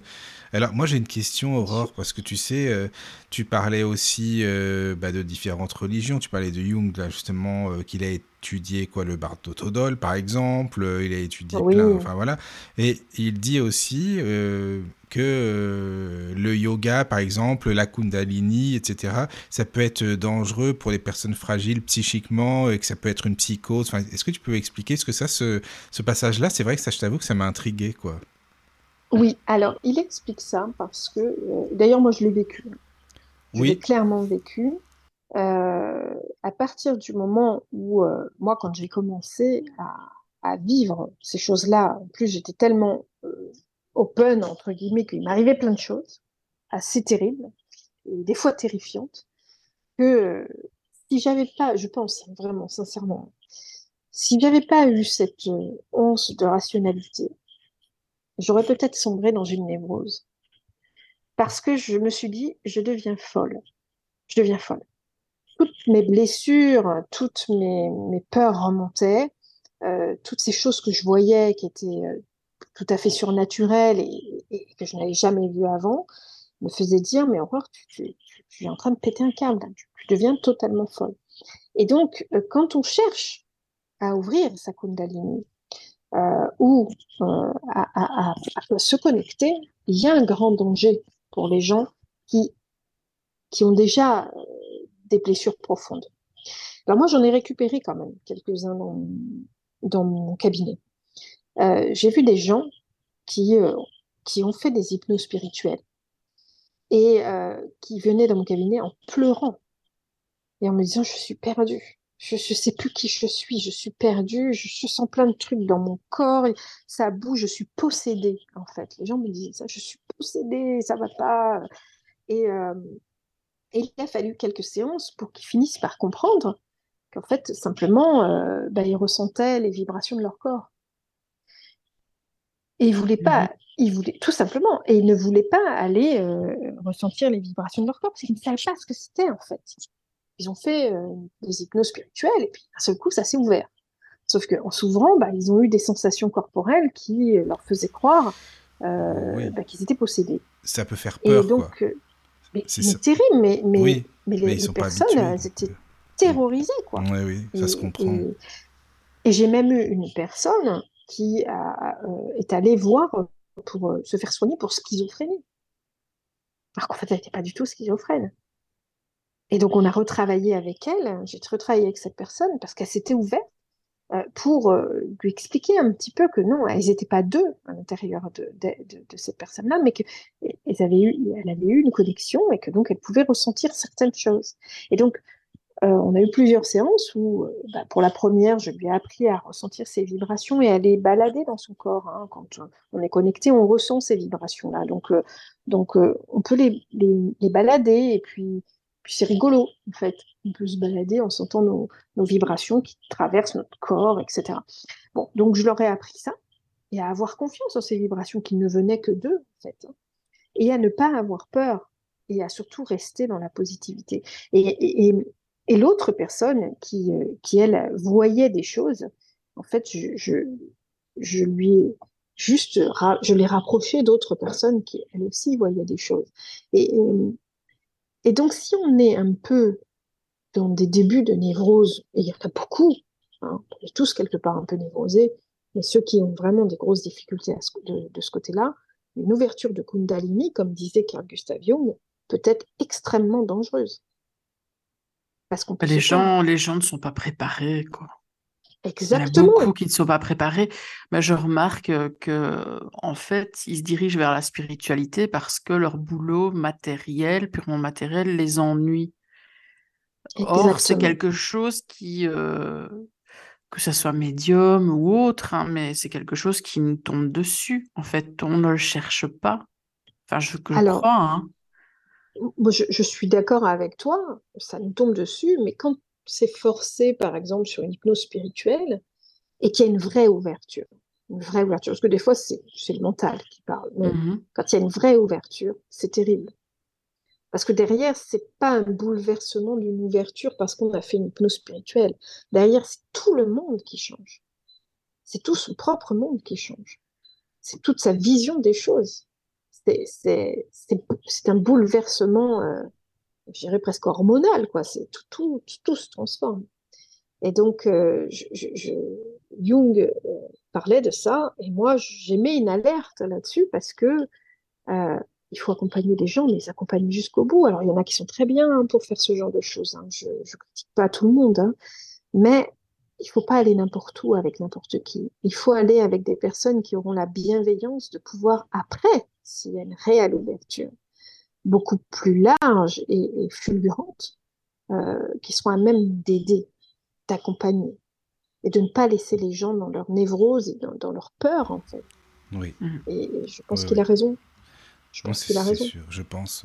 Il y a, il y a des messages sur le chat. Alors, il y, a, il y a Fatma qui dit En même temps, comment peut-on être bien avec la société actuelle et les clivages, mais surtout tous ces gadgets qui nous éloignent de nous-mêmes La vie est devenue divertissement. On n'accepte pas de, passe, de passer du temps avec nous-mêmes parce qu'on a peur de ce qu'on va découvrir. Ah, mais oui, mais complètement. Parce que on a peur de tous nos défauts. On a peur de nos ombres. On a peur de ne pas être parfait. On a peur de ne pas être beau, intelligent. On a peur de tout ça. On n'a pas été éduqué pour ça. Il faut être parfait depuis qu'on est petit. Et donc, euh, bah, aller au fond de soi, c'est aller retrouver son petit enfant intérieur qui pleure. C'est aller retrouver ses blessures. C'est aller retrouver l'être des fois euh, en colère, euh, l'être un peu sournois, ou, l'être euh, voilà, c'est aller retrouver finalement la partie qu'on dirait sale de nous-mêmes. Mais on est obligé d'y aller. On est obligé d'y aller. Parce que c'est en y allant qu'on va mieux se comprendre et puis pouvoir lui parler à cette part-là, à cette part-là. Pouvoir lui dire, OK, je te rejette pas, je sais que tu fais partie de moi. J'ai ce défaut-là. Je l'accueille. Je l'accueille et, et on va travailler ensemble. Faire en sorte que tu te sentes mieux, que tu sois moins en colère. Voilà. Et oui, elle, non, mais c'est vrai, raison. Elle a raison. En tout cas, merci euh, Fatma. Il y a, il y a Emmanuel aussi qui s'est connecté sur le chat. Il y a Jenny. Mm-hmm. Ah, il est là, notre Emmanuel, parce que maintenant c'est à nous. On l'a adopté. Hein. il est venu hier. non, mais tu sais quoi, eh, Aurore, moi, les gens que j'apprécie, je dis c'est à nous maintenant. Ils sont. c'est les tiens. c'est les miens. oh là là. Non, mais ça fait plaisir, c'est vrai. Non, il y a toujours des, des, personnes qui sont fidèles à la radio et c'est super sympa, vraiment. C'est bien. Ouais. Voilà, donc merci. Super radio. Dans, dans, le livre euh, que j'ai aimé parce que c'est vrai que ça concerne, je, à mon avis, tout le monde finalement, hein, jusqu'à un certain point, c'est quand tu expliques la roue du hamster. Ah oui, ah oui, Ben, notre hamster, euh, notre hamster intérieur, hein, il est toujours en mouvement. Hein. Le cerveau n'arrête pas de pédaler. effectivement, euh, ça ne s'arrête jamais. Donc on ne sait pas s'arrêter on ne sait pas s'arrêter en fait. Et alors, tu sais, euh, justement, enfin, vous savez, dans, euh, moi, il m'est arrivé quelque chose d'assez extraordinaire, c'est que euh, depuis petite, je m'endors très vite. Moi, je, j'ai une capacité à, à tout laisser. Et d'ailleurs, c'est pour ça que je pars en transe très vite, en fait. Et, et, donc, je ne savais pas, quand j'ai fait des formations ou des accompagnements, en hypnose, par exemple, mais je, ne savais pas que les gens euh, passaient leur temps à réfléchir euh, avant de se coucher ou avant que qu'il y avait cette roue du hamster qui tournait, qui tournait, qui tournait. Et, et du coup, je ne comprenais pas en fait. Parce que moi, je ne l'avais jamais vécu et je m'étais jamais posé la question. Euh, que pendant les périodes où on partait en hypnose, en transe ou, ou qu'on allait dormir, le cerveau n'arrêtait pas de fonctionner comme ça. Et donc, je me suis aperçue de ça. Alors, moi, ça ne m'arrive pas. J'ai sans doute cette chance-là. Mais on est dans un monde où c'est comme ça. Maintenant, effectivement, je le vois euh, à travers tous ceux que je rencontre. Les gens n'arrêtent pas de penser. Mais c'est sûr qu'il va falloir le taire, ce mental. Hein. Il va falloir le faire taire. Parce que le mental, il est aussi associé à l'ego. Et l'ego, il veut tout, tout de suite, maintenant. Et euh, il a un certain orgueil et il veut réussir. Et il veut euh, être connu, il veut vibrer. Il veut... Euh, donc à un moment donné, il faut parler à son ego et lui dire eh oh, Ok, toi tu es là, hein, parce que l'ego c'est quand même utile puisque c'est celui qui permet aussi euh, bah, de surmonter certaines difficultés qu'on a eues dans notre enfance, de, des blessures. Mais cet ego-là, ben, il faut juste lui dire, bon, là, on va se calmer. Le mental, on va se calmer. On va laisser la place au corps. On va laisser la place à l'esprit. On va laisser la place à une musique douce. On va laisser la place au repos, au calme, au rien faire, à juste être là, dans ce moment présent, et juste ressentir ce qui est. Alors ça, c'est pas très facile pour tout le monde. Et pourtant, c'est le chemin. Hmm. C'est le chemin. Je sais pas ce que, ce que tu en penses, enfin, ce que Caroline, Ben, qui, qui, qui vit aussi ça, je pense. Donc, euh, je sais pas ce que, ah oui, comment mais c'est parce que ça me faisait penser aussi euh, euh, aux erreurs qu'on fait, au style de personnes qui nous attirent et, et- et qu'on attire toujours plus ou moins le même style de personnes ou les mêmes situations et on les reproduit, on les reproduit. Eh oui, et oui, c'est parce qu'on n'a pas compris quelque chose de soi. On n'a pas compris quelque chose de ses blessures. On n'a pas compris, euh, on n'a pas soigné, on n'est pas allé dans ses profondeurs pour comprendre ou analyser ou euh, ressentir. En fait, quand on va vers quelqu'un euh, qui nous attire mais qui ne serait pas bon pour nous, hein, c'est parce qu'on va chercher chez cette personne-là quelque chose qu'on n'a pas à l'intérieur de nous-mêmes. Alors c'est assez facile, hein, c'est le miroir. hein. C'est-à-dire, qu'est-ce que cette personne a que je n'ai pas? Qu'est-ce que j'attends de cette personne? Pourquoi j'ai besoin d'autant d'amour de cette personne? Parce que c'est souvent ça, la difficulté. Ben, la réponse, elle est là. hein. C'est parce que je ne me donne pas assez d'amour. Parce que cette personne qui est en face de moi, euh, elle a cette force de pouvoir être de telle et telle manière et que je ne sais pas faire.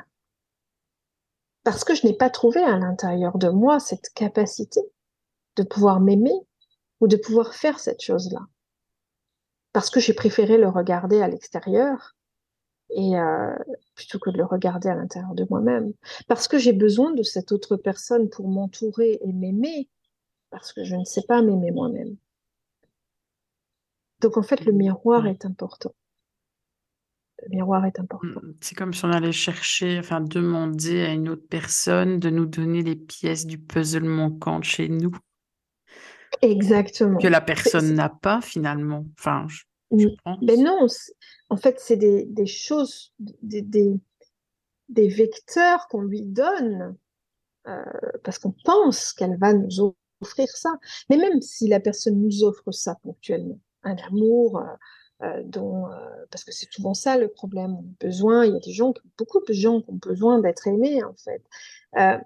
Même si cette personne nous offre ça ponctuellement, bah, à un moment donné, elle va en avoir marre parce que parce que c'est pas naturel, ce n'est qu'une relation de blessure à blessure en fait, parce qu'elle-même elle va chercher quelque chose en miroir chez nous. Et, c'est ça qu'il faut comprendre, c'est que tant qu'on n'a pas guéri, qu'on n'a pas avancé sur ces blessures, la rencontre qu'on va faire sera toujours la même. C'est comme si euh, le petit, le petit Dieu là-haut nous disait, bon, alors tu n'as toujours pas compris, Mm. donc je vais te remettre le même plat et tu vas regoûter à ce plat et tu vas me dire si tu comprends. Et paf, soit tu comprends, soit tu comprends pas. Et ça peut durer euh, plusieurs vies, je pense. Comme ça, si on n'a pas compris. Quel- sûr. Et en Mm. ça, le cerveau est extrêmement euh, important. En ça, il est, il est important parce que lui seul permet l'analyse, en fait. il faut savoir bien l'utiliser. Ce qui est assez comique, c'est qu'on arrive toujours bien à analyser la situation des autres, mais pas la sienne. Enfin, pas la nôtre. Oui, c'est vrai, parce qu'en fait, il faut toujours un miroir. Mhm. C'est-à-dire, euh, il faut toujours, euh, en fait, quelqu'un pour parler et du coup s'entendre parler.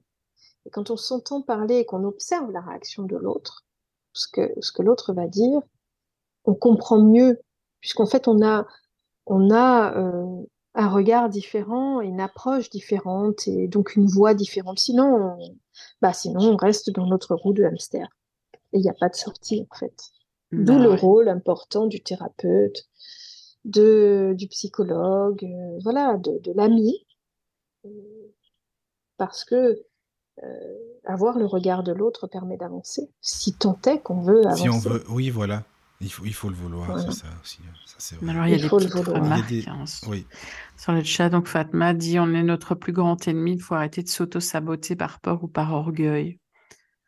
Mais oui, bien sûr. Oui, oui, on, c'est exactement ça. On est notre plus grand ennemi et, et comme on est euh, dans un monde où, où euh, on ne veut pas regarder cette partie sombre de nous-mêmes, ben on se sabote parce qu'on veut surtout pas voir ça. On veut surtout pas voir que derrière, ben, il y a quelque chose qui va pas bien chez nous. Parce qu'on nous a appris que quand ça va pas bien, c'est qu'on a des névroses et qu'on est un peu, c'est que voilà, on a des problèmes psychologiques et que c'est pas bien d'avoir des problèmes psychologiques et que du chien euh, et que, que voilà. Mais euh, très clairement, euh, oui, on est dans ce monde-là alors qu'il faudrait, il faudrait se dire, bah, oui, j'ai des problèmes psychologiques comme tout le monde, puisque j'ai des blessures comme tout le monde, et que bah, il va juste falloir que je les accueille, que je les travaille, et que je puisse grandir en les comprenant. Et le chemin est long. Alors on ne peut pas me dire, je, je suis allé voir tel thérapeute, je suis guérie. Moi, il y a des gens qui viennent me voir et qui me disent, ben, moi, je pensais que j'allais être guérie avec tel thérapeute, et puis en fait, je me rends compte que six mois après, ça revient. Ben, bien sûr que ça revient. Parce que tu as donné le pouvoir aux autres de faire quelque chose que tu dois régler toi-même. Ouais. Donc, si derrière la rencontre avec ce thérapeute, tu n'as pas compris le sens de l'évolution, tu, tu, n- tu ne grandiras pas de ça. Tu vois? Donc, Mm. c'est, ça qui est important et, et c'est ça aujourd'hui que on remet à l'autre, euh, ce- on, on remet à l'autre ce que l'on doit euh, garder pour soi. Ben oui, mais oui, c'est lui qui va me guérir. tant qu'à faire, lui qui va faire tant qu'à faire, c'est l'autre qui est responsable. Bah oui, forcément, quoi. Moi, il y a une phrase dans ton livre que j'aime beaucoup, qui est quand tu dis, tu dis, on a appris à faire et à avoir, mais pas à être. Mais oui, on a, Mhm. on- depuis petit, depuis petit, on te, on te dit, fais ci, fais ça, Mm. euh, je te, je t'offre ça, je te donne ceci, je, je, je veux ci, je veux ça. On nous a appris ça. Et, euh, et le problème, c'est qu'en fait, on nous a pas appris à être soi. On nous a pas appris à être soi. On nous nous a pas appris euh, ce que c'était que euh, être tout simplement soi avec ses qualités et ses défauts. On ne sait pas ce que c'est ça. Et être soi, c'est pas forcément être quelqu'un de super bien. C'est pas non plus être quelqu'un de pas bien. C'est juste être là et être différent. C'est ça qui fait la richesse des gens. Moi, j'adore quand je vois des gens dans mon cabinet qui arrivent et puis qui me disent, bon, moi, je suis différent. Ils- Alors, ils me disent, je suis différent et puis ils se sentent pas bien. Mais, mais, mais c'est génial d'être différent. Mm. Oui. C'est génial d'être différent. C'est, c'est ça qui fait la particularité de chaque être. Heureusement qu'on est tous différents. Oui, oui. Non, mais c'est vrai que même depuis qu'on est petit, on nous dit toujours euh, soit comme ci, soit comme ça. euh, Il faut, euh, tu vois, pour la société et compagnie. Enfin voilà, il y a plein de choses Oui. aussi, mais. Mais c'est vrai qu'heureusement qu'on est différent, il faut aussi, et puis les, ce que tu disais tout à l'heure pour les masques, les masques qu'on se met, bah oui, c'est bien dommage. en être Bah, naturel. tu vois, dans les masques, justement, ça, c'est euh, finalement le- le- le- retirer ces masques, c'est la première étape. Hum, hum. C'est le lion de. Némée. C'est la Ah oui, première épreuve le d'Hercule. Attends, tu Et pourrais, première- excuse-moi, excuse-moi, Oui. Aurore, hein. je te, je te coupe parce que comme euh, si tu vas dans le sujet, juste, euh, est-ce que tu peux, tu peux mettre euh, les auditeurs, parce que peut-être qu'il y en a qui connaissent pas, on sait pas le, bah, dans le contexte, en fait, contexte. parce que sinon on va pas comprendre, tu vois, vraiment de bien expliquer l'histoire.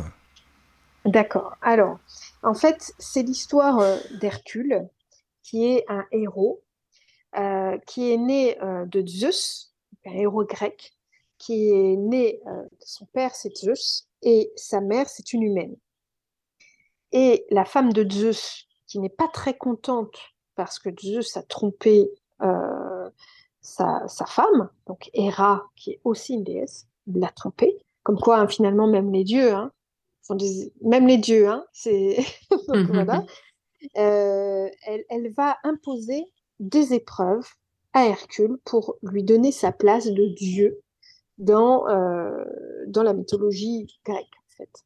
Donc, il aura 12 épreuves pour euh, retrouver son âme, en fait, pour retrouver sa, sa, sa, euh, pour, pour devenir un dieu et mériter sa place sur, au, au royaume des dieux. Créer le Donc, il va puzzle de faire 12 lui-même. épreuves. Oui, voilà. Et donc, en fait, ce fameux, Hercule, le problème qu'il a, c'est que il naît déjà, il a été coupé de son âme. Et curieusement, nous aussi, on naît et on a été coupé de notre âme. De par la matière, on est coupé de notre âme. Donc, ce fameux Hercule, il naît, il est coupé de son âme et il arrive déjà directement avec une blessure énorme, c'est que sa mère ne l'aime pas et le rejette. Elle l'abandonne et elle le rejette. Donc, déjà, pas de bol, euh, il naît avec une blessure profonde. Et donc, avec tout ça, euh, Héra, euh, sa mère, va lui, ne l'aime pas, elle le déteste en fait, parce qu'il est le fruit de, la trahison. Et donc, sa mère va lui infliger 12 épreuves. Ce qu'on sait, c'est que Hercule, c'est quelqu'un euh, de plutôt colérique, bestial, etc. Il est très Euh, puissant. donc, euh, il, est, il est puissant puisqu'il a la force d'un dieu, Oui, voilà. mais il est déconnecté de son âme, donc c'est Oui. une bête à sang-froid, Mhm. euh, blessé, donc dans ses blessures, exactement comme une personne euh, qui a vécu des choses extrêmement douloureuses dans son enfance. Il a, on a des blessures comme ça, qui se, qui se d'ailleurs, qui se traduisent par forte colère, ou par euh, se battre, ou par euh, euh, de l'orgueil, ou par de la tristesse, ou de la dépression. On a nos nos propres blessures, on les a tous.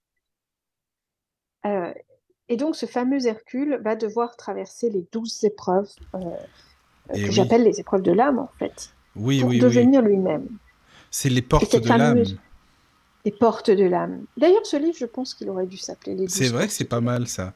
Mais dis-moi, j'ai Ouais. une question juste avant. Est-ce que tu penses qu'on peut, euh, comment dire, euh, comparer ça à la quête du Graal, par exemple euh, Je, je pense, d'ailleurs, moi j'ai toujours dit, pour moi, la quête du Graal, telle qu'on l'a définie aujourd'hui dans les sciences hermétiques, euh, c'est pas la quête de la. Même, je dirais, dans les. Dans les comment on appelle ça? Toutes les philosophies euh, alchimistes. Oui, c'est ça. Pour moi, pour moi, la quête du Graal, elle n'est pas dans la matière. La quête du Graal, elle est euh, dans euh, cette connexion, ce chemin vers son Mhm. âme, ce chemin vers, euh, vers la, la beauté euh, unificatrice. Ben, je pense que, moi je le prends comme ça aussi. hein. Après, c'est plus spirituel, hein, en fin de compte. Ah oui, C'est pour ça que ça m'y- bois. ça m'y fait penser aussi. Et puis, euh, Mhm. et puis, je sais pas pourquoi, j'ai pensé aussi au, voy- au voyage du battleur, tu sais, euh, au tarot, quoi. Parce que c'est tout ah ben, un oui, le, c'est le vrai. tarot, le tarot, on peut en parler, c'est encore un autre sujet, mais le tarot, c'est extraordinaire le Ben tarot. oui, justement, c'est c'est Le ça. tarot vient de la Kabbale, il est, il est- il est, euh, il est à la genèse de la numérologie, de l'astrologie, de, de la psychologie, de la philosophie. Euh, c'est quelque chose d'incroyable, le tarot, le vrai tarot. Hein. Moi, j'ai fait des recherches là-dessus, c'est hallucinant. Dans mon deuxième livre, je parle de l'arbre de, de vie, de l'arbre des séphirotes, totalement en lien avec le tarot. Chaque euh, séphira euh, est une carte du tarot. Chaque passage entre les séphiras, alors c'est compliqué à expliquer, il faut lire le livre, mais c'est un passage d'évolution des cartes de tarot. C'est et, ça a été pensé il y a des milliers d'années par des gens qui étaient extrêmement intelligents et sages, parce que c'est d'une richesse euh, analytique, même analytique, hein, sans parler de spiritualité. C'est d'une richesse analytique euh, qui me qui me laisse. Euh, mais c'est pour ça, ça m'y a fait penser aussi, tu vois, ce fameux voyage euh, avec les 12, les 12 travaux, enfin d'Hercule, et donc 12 travaux. Ça m'a fait penser aussi aux 12, aux 12 signes astrologiques, parce qu'on pourrait accompagner chaque, chaque, signe à un enfin, l'un des travaux, justement. Et, les 12 mois, les 12, mois, voilà, c'est ça, les 12 apôtres. C'est pas pour rien qu'il y a 12, donc déjà. Donc euh, excuse-moi, je t'ai un peu coupé parce que je suis parti dans mon truc là avec les. Ça m'a inspiré là, ton...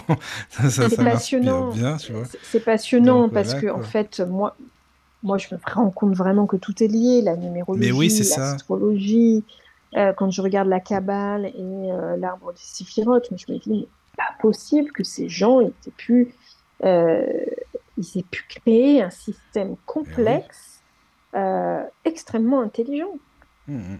Le tarot, euh, c'est d'une intelligence mais, euh, et, d'une sagesse oui, oui. incroyable mmh, dans l'évolution de l'être humain. Hein. Quand on l'analyse vraiment, et encore que moi, j'ai pas fait des recherches totalement poussées, mais j'ai quand même un petit peu creusé le sujet, c'est passionnant. Oui, oui, oui. C'est passionnant. Ça mériterait une émission, ça, tiens, tu vois. Ah ben, on, en avait fait une hein, qui était très bien là-dessus. Oui. Le ah tarot décrypté. Le tarot décrypté, ah ben, oui. Faudrait que j'aille le regarder. Ah oui, oui, t'aimerais bien, je pense. Donc voilà. Parce que moi, je suis une, une philosophe de l'âme, en fait. Je vais chercher dans toutes les sciences ancestrales tout ce qui peut se raccrocher à l'évolution de l'être. Et en fait, ce que j'y trouve, ce que j'y trouve, c'est que cette spiritualité dont on parle partout, en fait, elle, est, elle est un lien, mais hyper important avec la rationalité, en fait. c'est ça que je vois. C'est ça que je vois. Et, pour l'instant, je l'écrirai peut-être dans un prochain livre, mais c'est ça que je vois. Que, mmh, c'est ça. à l'époque égyptienne, dire, ils étaient déjà dans la numérologie, dans l'astrologie. Bah oui, ça c'est sûr. Ils connaissaient à fond. Ils ont fait des, mmh. les liens de tout ça, et tous ces liens sont connectés entre eux. C'est passionnant. Oui. Et donc, alors tu parlais des, douze travaux. Donc, Héraclès, on lui, on lui a enlevé à sa naissance sa part de, de lumière. Euh, qu'est-ce que, on, lui a... on lui a enlevé l'empathie, toutes les émotions et tout ça finalement. On lui a tout enlevé. On lui a tout enlevé. Et on l'a fait naître avec des blessures, exactement comme nous en fait. Hein. Mmh, mmh, mmh. Et on lui a, on lui a pas permis euh, de d'être dans la lumière des dieux. Il est même sympa, il tue sa femme et ses enfants en plus, donc déjà c'est bien. Il, tue sa il tue sa femme et ses enfants parce qu'en fait il est blessé. Oui, c'est ça. Hmm. Et d'ailleurs ça marque symboliquement, parce que tout est symbolique, la mort à soi. Hein. Oui, oui. il, tue sa, sa vie de... de, de, il se tue lui-même. Il se tue lui-même. Parce que c'est à travers la mort qu'on peut renaître. Mhm. C'est ce que j'appelle les petites morts de l'âme. Ah oui, tu en as parlé aussi, ça c'est vraiment super intéressant, la petite mort. Bah, enfin, souvent, tu sais, dans l'alchimie ou autre, on parle de la petite mort euh, bah, toutes les nuits. On, est dans la petite mort euh, quand on rêve, quand on est dans l'astral. Euh, c'est une espèce de petite Mais oui, et oui, c'est merveilleux, petite mort de l'âme. Mm, mm. Et, et donc, en fait, dans ces douze épreuves, il y a la première, qui est fondamentale qui est que euh, Hera, donc, euh, la déesse Hera, qui le déteste, va euh, lui demander euh, d'aller tuer le lion de Némée. Donc lui, comme à l'époque, première épreuve, il est encore un gros bourrin, entre guillemets, blessé, etc., il va y aller. Et pour, pour aller tuer ce, lion, il, il arrive avec euh, des armes tout ça, mais il n'y arrive pas avec les armes parce que ce fameux lion, il a une carapace, une carapace d'invincibilité. On ne peut pas le tuer. Donc il va être obligé de le tuer à main nue et il va l'enserrer, il va, attendre que ce lion soit dans sa grotte et il va l'enserrer avec ses mains pour pouvoir le, le tuer.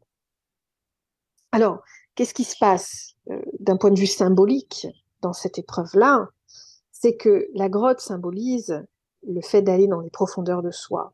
En fait, le lion, c'est lui. hein. Le lion, c'est lui. Il s'est créé une carapace énorme euh, qui est euh, qu'il a créée pour guérir ses propres blessures, en fait, pour se protéger de ses propres blessures. hein. Euh, Cette carapace-là, c'est la carapace que nous, on a, c'est nos masques qui nous permettent de montrer la meilleure face du monde, et donc euh, on est invincible, en fait. hein. Donc il va aller dans la grotte de, ce lion, il va aller le tuer à l'intérieur de cette grotte, donc dans les profondeurs de lui-même, en fait, c'est ça l'analogie qu'il faut y faire. Et euh, il va le dépecer, alors là, bon, c'est un petit peu plus glauque, et il va euh, s'en faire une, un manteau, en fait, un manteau d'invincibi- d'invincibilité. Et euh, ce manteau d'invincibilité, en fait, c'est quoi? C'est ses peurs. En fait, c'est l'ego, en fait. L'ego euh, nous, euh, nous rend invincibles. Nos masques nous rendent invincibles parce qu'on montre une image de nous-mêmes qui n'est pas vraiment nous-mêmes, en fait. On montre la meilleure part.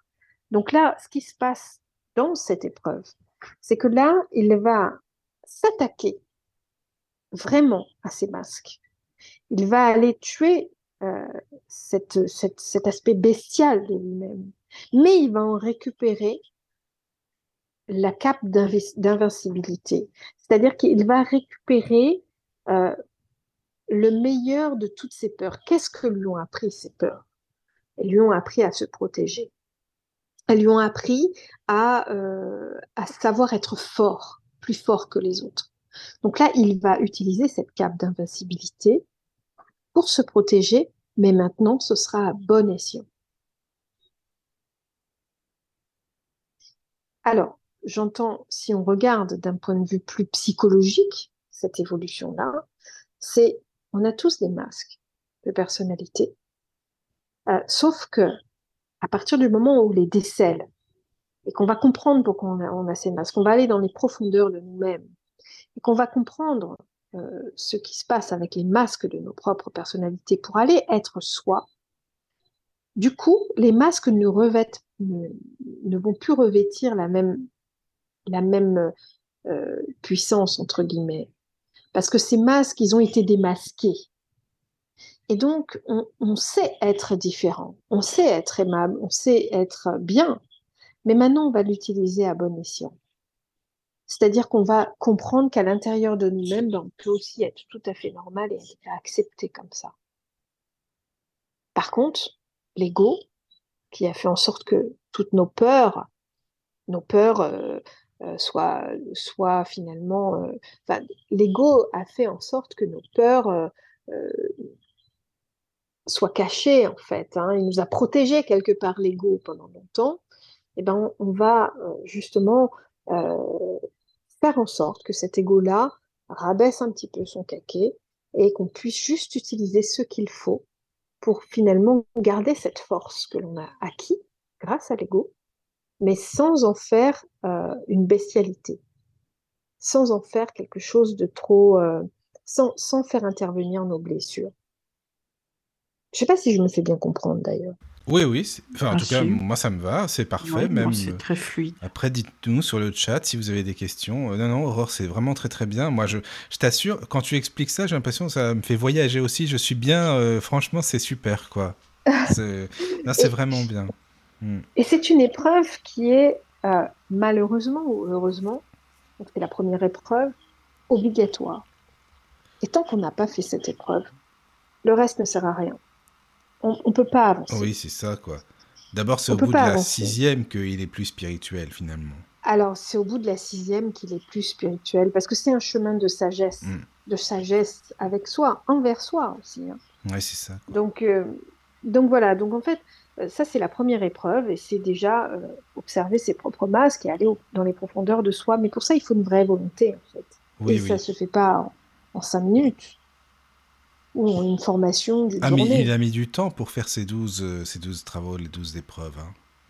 Ah oui, ah oui, oui, il a mis plusieurs années. Ah oui. Et par exemple, si on regarde le deuxième travail que, que Hera va lui imposer, Bah, euh, il va devoir, oui, Non, parce que tout à l'heure, ça m'y a fait penser. Tu parlais de tout ce qui est euh, marécageux ou je sais pas quoi, un truc de vraiment de ce de, de, de trucs euh, sales et tout. Ça ça m'y fait penser euh, avec ce monstre dans l'eau marécageuse euh, bien dégueulasse, quoi. Enfin, faut le dire. C'est ça, hein. eh ben Pour oui, qu'il parce trouve sa fait, il va, féminité, la- voilà, quoi. voilà, il va devoir aller dans les profondeurs de lui-même, les Eh oui. profondeurs les plus marécageuses, les plus sales, les plus sombres, les Hmm. plus horribles, là où ça sent mauvais, Et oui. là où finalement ça fait mal en fait. Et dans cette épreuve de l'hydre, de un hydre, une hydre d'ailleurs, euh, qu'est-ce que c'est? C'est une bête, euh, comme on voit quand on est enfant, c'est-à-dire une bête avec euh, plusieurs têtes, Oui, oui. hein, qui balade partout, etc. Et en fait, tout le jeu de ça, de cette hydre, c'est d'aller euh, couper toutes les têtes.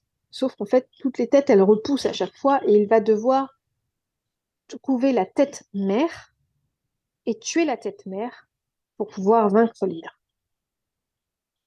Alors, je, je vais vite, hein, parce que voilà. Mais en fait, dans, du coup, euh, qu'est-ce que ça veut dire? Alors, il- là, il va dans les méandres de, de- de- de- justement d'un marécage puant, etc. Et en fait, ça veut dire quoi? Ça veut dire que il va falloir tuer la mère.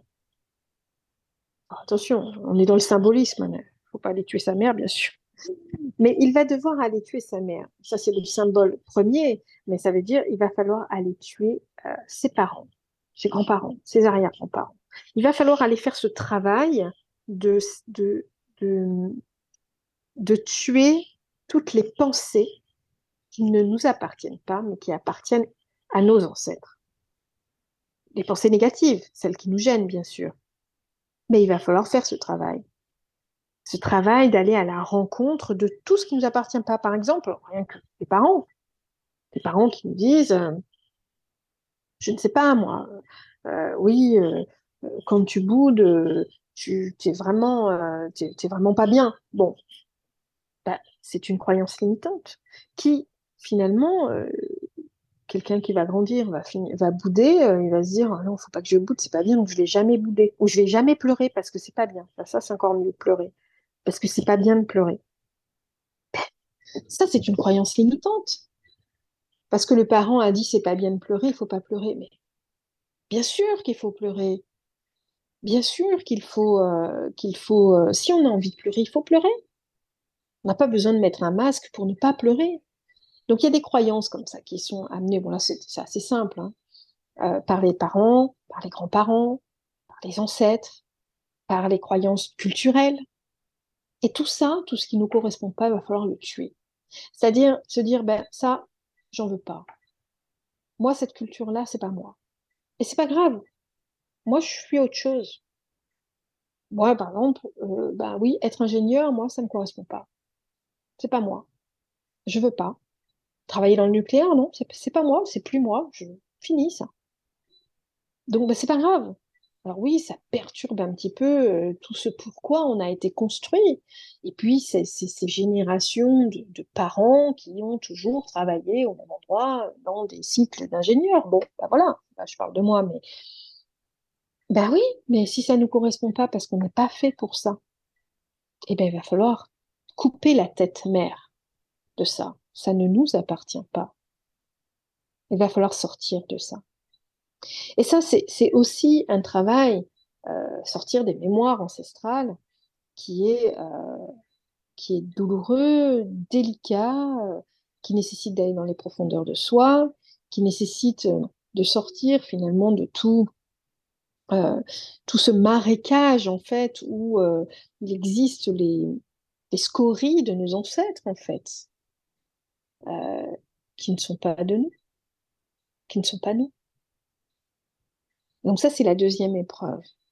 Et, Athéna l'aide aussi, c'est ça. hein ensuite Euh, dans celle-ci, euh, Athéna ne l'aide pas. C'est dans, dans une épreuve euh, plus D'accord. loin qu'elle va l'aider. Mais là, par exemple, ce qu'on voit bien, parce que l'eau, c'est les émotions. hein. Quand on rêve d'eau, c'est les émotions. Euh, et là, on est bien dans l'eau, dans les marécages. Donc, on est dans des émotions négatives, douloureuses. On est dans des émotions dures. Parce qu'en fait, on est en train de souffrir pour quelque chose qui ne nous correspond pas, qui ne nous appartient pas. Donc, euh, effectivement, voilà, ça c'est le deuxième travail. Alors, je vais peut-être pas faire les 12. Parce Après, de toute beaucoup. façon, tu sais, tu sais, on peut, juste vraiment résumer parce que tu les détailles. Enfin, oui, tu expliques très très bien dans ton livre. C'est vraiment détaillé. Donc, euh, moi, je, je dis toujours, euh, allez vraiment lire le livre. Et puis, c'est vraiment très très bien expliqué. Donc, on peut faire vraiment un condensé, un résumé, histoire de, tu vois. Et Oui. puis, moi, j'aime bien celle il y a- avec le alors- sang. Il y a une petite pardon. remarque sur le chat avant. Oui, vas-y. Petite Oui. parenthèse de Fatma, donc qui dit Moi, ce que je comprends de ce que nous explique Aurore, c'est d'accepter son passé dans toutes ses coutures, bonnes ou mauvaises, mais euh, essayer dans le présent d'être la personne qu'on aimerait être en se respectant soi et les autres si on veut se sentir en paix. Point d'interrogation. Alors, alors oui, c'est ça, mais c'est surtout d'être la personne, pas que l'on souhaiterait être, c'est d'être la personne que l'on est, en fait.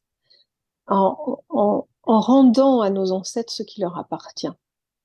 Et en, gardant juste l'essentiel de notre être.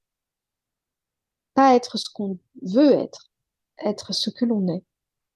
Avec ses défauts et, ses qualités, mais, mais elle a raison, mais être ce que l'on est. C'est ça qui est important, en fait. Mhm. Et C'est- super. euh, merci pour euh, les messages sur le chat. hein. C'est vraiment bien. euh, ça oui, Tu vois, Aurore, je t'avais dit, hein, de toute façon, hein, on n'a pas des auditeurs qui... ces- on a... oh, Excusez-moi de le dire directement, on n'a pas des auditeurs de merde. ils savent... ouais. Non, mais C'est vrai, parce que vrai, en Fatma, plus. elle connaît quand même pas Mais mal oui. de choses. non, non, mais c'est vrai, les auditeurs, ils sont... Ils, ils sont à fond et c'est bien. C'est très, très bien, vraiment. Merci beaucoup. Ah ouais, ouais, Voilà. vraiment. Ouais, ouais. Et puis ils connaissent, hein. Ils connaissent. Oui, oui, non, mais voilà, c'est pour ça. Ça fait plaisir, vraiment. Et donc, Mm. il y a l'épreuve du sanglier aussi, c'est ça euh, Alors, oui, là, l'étape 3, c'est l'épreuve du sanglier. Euh, là, il va apprendre quelque chose d'important, c'est qu'il va rentrer dans son humanité. Il va blesser Oui. son meilleur ami, qui s'appelle Chiron, euh, qui est son, en même temps son maître et professeur. C'est son maître initiateur, en fait. Et euh, malheureusement, en blessant Chiron, Chiron, qui est un immortel, va souffrir à vie. Et, euh, là, euh, Hercule va comprendre qu'il peut faire souffrir les autres et que, et que ça peut être terrible. D'ailleurs, Hercule, quand il aura tué le, sanglier d'Érimonte euh, dans cette épreuve, il va libérer sa conscience en hurlant sur le mont d'Érimonte. Euh, il va hurler parce qu'en fait, il va comprendre, euh, euh, il va commencer à rentrer dans son humanité. Et ça, c'est important. Mais ça se fait aussi un peu des fois tout seul, ça, hein, quand on devient soi vraiment. Et puis, euh, au fur et à mesure, donc dans le quatrième, quatrième, la quatrième épreuve, il va apprendre la sagesse, il va apprendre le temps de l'âme. Le La temps de l'âme, c'est La souffrance, ce que c'est que la souffrance aussi euh, ce que c'est que la souffrance. Et, et là, dans la biche de Sérénie, par exemple, il Ah va oui. apprendre le temps de l'âme, il va Mm. apprendre à, à prendre le temps d'être dans la nature, à se connecter à la Oui. nature, à ressentir, à ne pas blesser euh, cette biche de Sérénie, c'est ce qui lui est demandé. Donc, euh, il va apprendre la bienveillance, la douceur, la patience, la persévérance, la non-violence. Et tout cela, il, il va, il va, il va mettre du temps pour apprendre tout ça. Parce que, parce qu'il faut du temps pour apprendre ça. La, sagesse vient en- avec l'âge, mais, mais là, il va falloir effectivement du temps pour qu'il devienne sage et qu'il se connecte aux éléments de la nature pour comprendre à quel point on a besoin de tout pour ressentir. Parce qu'en fait, pour aller trouver la biche de Sérénie, il va la chercher dans les bois pendant des mois et des mois, une année, hein, un peu plus d'une année, et euh, il va devoir se connecter à la nature pour savoir où elle est. Donc il va découvrir ses sens, il va apprendre à entendre, il va apprendre à observer, il va apprendre à sentir, à ressentir, Parce que c'est la pureté, la éléments. biche, c'est ça? C'est la La pureté, biche, c'est le semble. symbole. Ouais, c'est le symbole c'est important pureté. déjà de savoir, oui, c'est ça, quoi. Hmm. Et donc là, il va commencer à être vraiment dans une dimension beaucoup plus pure, beaucoup plus sage, en relation avec le temps qui passe. Et, euh, et ça, ce sera, c'est un peu le début quand on arrive là. euh, Après, après, on en arrive à cette connexion, cette fameuse connexion de spirituelle en fait. Et donc dans l'épreuve, euh, l'épreuve, là on était à 4, dans l'épreuve Mais alors 5, attends, parce que juste on disait, excuse-moi, que ça peut durer longtemps. Rien Ouais. que cette épreuve-là, ça a duré un an, c'est ça, si je dis pas de bêtises. ouais, Donc déjà ça rien a que duré ça. un donc, an. euh, oui, voilà, c'est pas non plus rien, quoi. C'est ça. Et oui, euh, c'est pas rien parce qu'on n'apprend pas à être sage du jour au lendemain, en fait. On n'apprend pas à être sage du jour au lendemain. On apprend à être sage en, en se connectant à l'autre, en se connectant aux éléments, en prenant conscience. Alors moi, effectivement, je, en se connectant à la nature, en fait. En prenant conscience que une simple, une simple fleur, un simple arbre, c'est une conscience. C'est quelque chose de vivant. Ça fait partie de nous, ça fait partie de notre unité quelque part. Et qu'il va falloir le respecter. Être dans la douceur, Et là- euh, voilà, je sais pas. Exactement. La douceur de ressentir Hmm. une feuille, de la voir Oui, grandir, oui. de la, de l'aimer, en fait, d'aimer ce, ce- ce qu'il y a autour de nous. Oui, c'est ça. Et cette sagesse-là, elle est... déjà, il faut, l'appréhender, et Oui, puis il faut la Oui. vivre, parce que il suffit pas de dire, ah bah ça y est, je suis connecté à la nature. c'est ça. Il faut, le- il, il faut le ressentir en soi. Alors, et Aurore, je te propose une épreuve, si tu veux, par contre. Un an de la Ouais. radio du Lotus non-stop, tu seras sage comme pas possible, c'est sûr. Ah. Tu vas voir. Faut le dire Ah bah vite. hein, C'est ça, c'est une épreuve que je vous propose? Ça va être bien la radio de la sagesse, l'école de la sagesse. oh mon Dieu. Oh oui, Mais ils vont en avoir marre, les gens. Non. Moi, je vais être sage, mais après, les gens, ils seront plus sages, ils viendront plus te voir. Voilà, non mais c'est ça. Non, non, mais c'est vrai que c'est.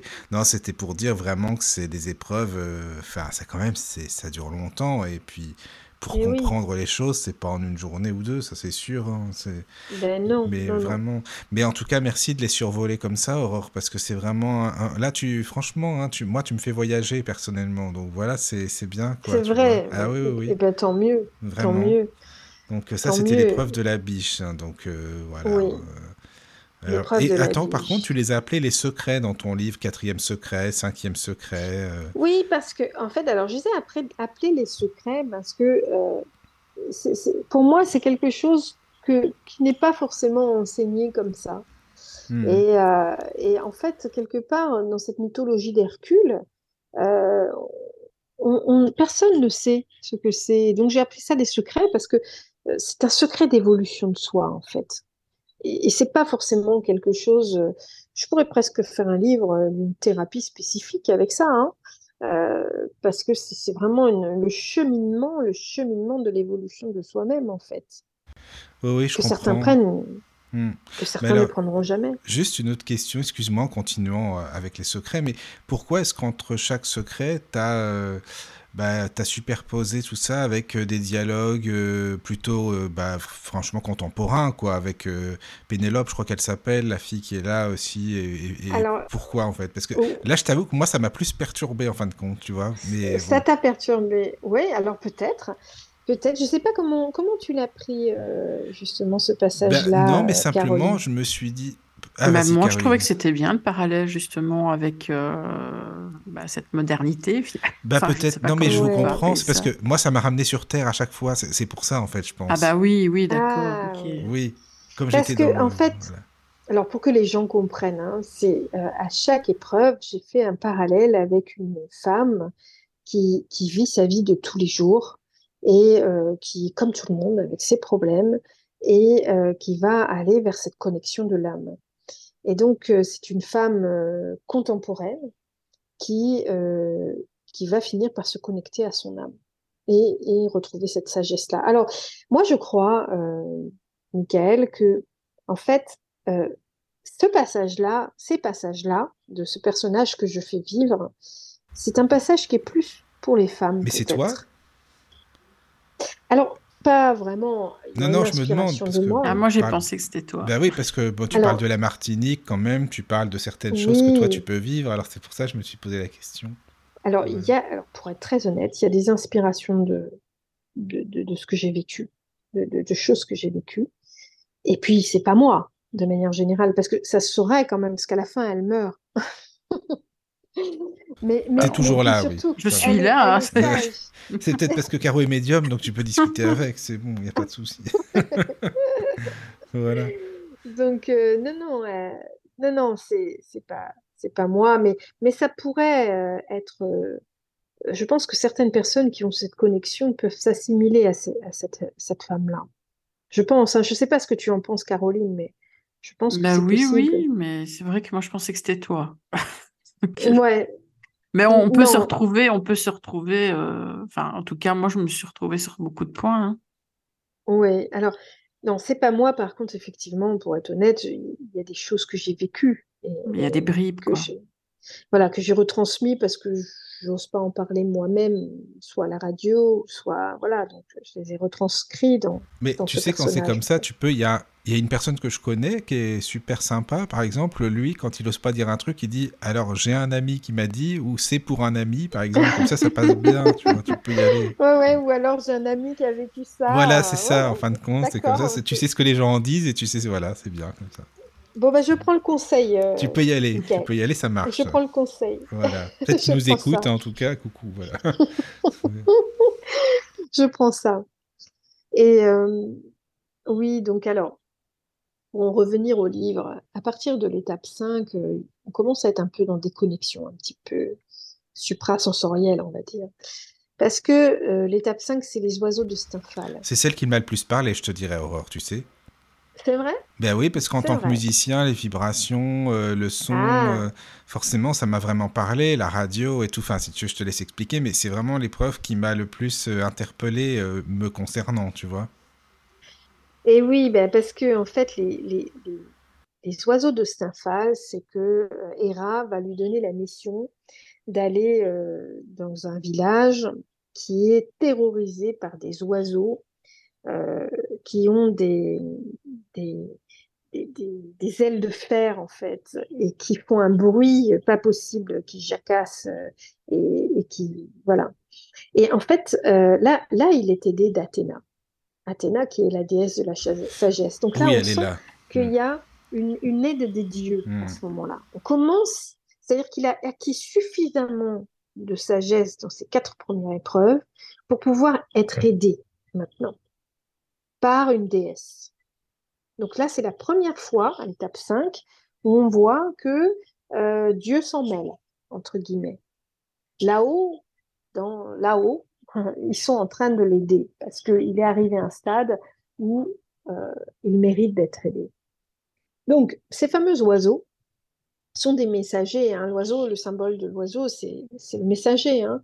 Et ces, oiseaux, euh, il va falloir qu'il les, qu'il les retire de ce village. Alors, comment ça va se passer?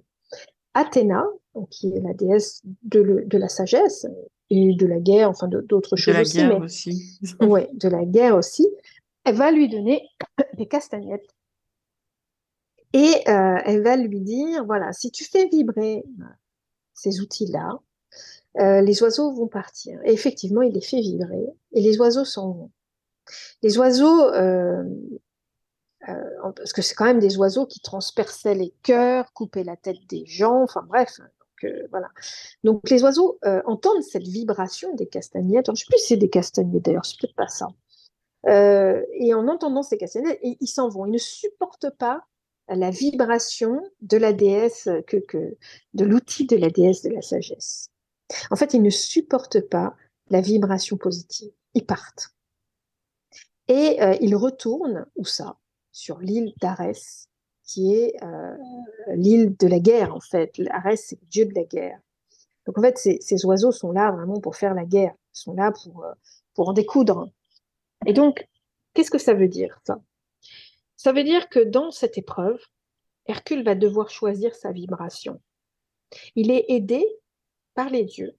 Il est aidé par, du coup, c'est comme si la personne était aidée par ses guides, par, par euh, je ne sais pas si on peut appeler des guides, moi je, je ne sais pas Mhm. comment appeler ça, hein, on va dire des guides, mais il y a, y a un soutien de là-haut en fait, dans cette épreuve. C'est euh, je te donne des outils vibratoires. Je te donne les outils vibratoires positifs. Et avec ces outils, euh, tu vas pouvoir retirer le négatif. Tu vas pouvoir ramener le soleil. Parce que c'est ça qu'il fait. Hein, euh, à partir du moment où les oiseaux s'en vont, la chape de nuages grise, noire, lourde s'en va et le soleil réapparaît. Et donc, choisissons notre vibration. Choisissons euh, la vibration que nous souhaitons émettre. Parce que finalement, là-haut, cette première vibration, c'est cette vibration positive euh, qui va nous permettre d'échapper au mal, entre guillemets. Mais c'est un choix. On est aidé par là-haut, en tout cas c'est comme ça que je l'interprète, mais euh, il va falloir choisir. Alors, ça veut dire choisir quoi? Euh, Quand on observe l'oiseau, l'oiseau c'est un messager. Hein. L'oiseau il jacasse, c'est un messager, donc il parle, il parle, il parle. Choisissons à qui on va parler. Choisissons euh, qui on a envie d'entendre. Choisissons, euh, par exemple, choisissons d'écouter ou de ne pas écouter euh, CNews ou. BFM TV. Enfin, bon, je cite, peut-être que je ne devrais pas, mais voilà. Choisissons notre vibration. Pour être très honnête, moi, d'ailleurs, c'est un petit peu, un gênant, mais je ne suis pas forcément au courant de l'actualité. Je ne, je ne peux pas. Mhm. Je ne peux pas me connecter euh, euh, à, à la télé aujourd'hui avec les actualités qu'il y a, non, parce que sinon je, je, je, je sombre en fait. Vraiment, hein, je suis très très sensible. Mais c'est à- fait pour, hein, tu sais. C'est leur but. hein. C'est leur but. Ben oui, c'est leur but. C'est ça. Et donc, euh, et comme je suis devenue, et je le suis de plus en plus sensible, d'ailleurs, si vous avez des Ben clés oui. pour vous protéger de ça, ben, ce serait très bien. Euh, ben, il faut choisir sa. Hum, hum, hum. Choisissons avec qui on a envie d'être. Choisissons avec qui euh, on veut être nous-mêmes. Et ça, c'est important. Et pour ça, on est aidé dans notre voie, Oui. par des synchronicités, par beaucoup de choses, mais on est aidé. Là, c'est la première fois que euh, qu'il est aidé par une déesse. Oui, c'est ça. Mais, mais tu sais, quand je te disais les, les- même les vibrations, bah évidemment, on sait très bien que tout est vibration dans l'univers. Les énergies, c'est que vibration, la lumière, le son. Et c'est pour ça qu'il Choisissons, euh, choisissons les, choses qui nous, enfin, qui, qui s'accordent plutôt que ce soit discordant, quoi. C'est ça, c'est sûr. Exactement. Choisissons la musique qu'on a Oui, envie d'entendre, c'est ça. Tout à l'heure, tu parlais du ressentir. A432, par exemple. Oui, de. Ben oui. oui, Ben, pour le cerveau, pour l'humain, c'est quand même plus. Bien sûr. euh, c'est plus sain. Enfin, c'est ce qu'il Mais- faut normalement. Mais vous savez que, quand même, euh, la Terre est composée de 70% d'eau. Oui, L'être humain est composé de 70% d'eau, donc si on détaille, c'est 99% de molécules d'eau. L'eau vibre. On a tout compris? oui, c'est ça. À partir de ce moment-là, on a tout compris. ça, veut a. dire, Oui, oui, oui. quelle vibration on veut mettre dans notre corps. Mm, mm. Ben oui, c'est pour ça que je te dis, cette épreuve, elle m'a bien parlé, tu vois. Ça, c'est vraiment. euh, J'ai trouvé ça super intéressant. Et je me dis que justement, c'est qu'ils avaient déjà compris tout ça à cette époque-là, euh, tu vois. Eh oui, Comment fonctionne oui, l'univers et sûr. tout. bien sûr, et ils l'ont donné sous forme de symbole, ce qui Oui. est d'une intelligence euh, ça. extraordinaire, puisque les Ah oui. symboles parlent à soi. Ah ouais, je Donc, suis ils ne parlent qu'à soi. Et, donc, entre guillemets, euh, quand on parle sous le sceau du symbole, euh, il n'y a pas à contredire. Il n'y a pas à dire, je ne suis pas d'accord avec toi. Mm, mm, mm. Puisqu'en fait, il ne va parler, il va te parler à toi différemment de, de, Car- de Caroline, Oui, de ça. moi, tu Mm. vois Oui, oui, je suis d'accord. C'est Ça, ça. Et il va te ça. faire avancer toi différemment de Caroline ou de moi. C'est ça qui est, qui est passionnant dans Mais le oui. symbole. Mais celui-ci, par exemple, c'est aussi pour euh, faire des choix, non? Le jugement, euh, être en accord avec soi-même. euh, Oui, être en ac- bah, exactement à partir du moment où on fait le choix de sa vibration, Oui, c'est ça, quoi. on fait le choix d'être en accord avec soi-même. Mm, mm. Oui. Et, et- et- et donc, alors là, on parle évidemment des personnes qui vont faire ce cheminement vers la sagesse. hein. Oui, c'est Il y en ça. a oui. qui le feront jamais. Il y en a qui le feront jamais. Oui, oui. Bah, désolé, je me suis un peu euh, attardé sur celle-ci, hein, Aurore, mais bon, voilà, c'est c'est vrai que ça me Non, parle. mais- Et puis, euh, et puis bah, si vous avez des choses à dire, euh, les amis, n'hésitez pas sur le, sur le chat ou, ou par mail, je ne sais pas, mais, euh, mais en tout cas, moi, ça m'inspire bien, Aurore, hein, ce que tu expliques. voilà, donc, Bah, écoute, tant mieux, tant mieux. Mais oui, Euh, oui, oui. Mais elle est importante, celle-ci, parce que quand on, quand on va vers la vibration qui nous, qui nous appartient et, et qui est la meilleure pour nous, euh, on se sent tellement bien. Oui, Donc oui. elle est vraiment importante. C'est vrai. Attends, il y a encore des. Aurore, tu vois que ça. Il y a encore des messages. Voilà, c'est très bien. Bah, c'est sympa. Euh, voilà, bah, Caro, je te laisse. Oui, qu'il y a Fatma qui a laissé Euh, bah, Fatma qui dit c'est hyper angoissant, ça nous tire vers le bas, mais je suppose qu'elle parle de euh, des actualités. Oui, sûrement. Ah oui, les Oui, oui, actualités. oui, bah oui, oui, bah mais, bien sûr, elle a raison. C'est terrible ces actualités. Non mais moi, euh, dire, mais moi je, je peux aller jusqu'à en pleurer. Non mais faut- moi, je ne peux Ah oui, pas. oui. Je, je- je ne peux pas. En fait, je ne peux pas. C'est pas possible. Donc Non, il je faut comprends. que je suis obligée de me déconnecter.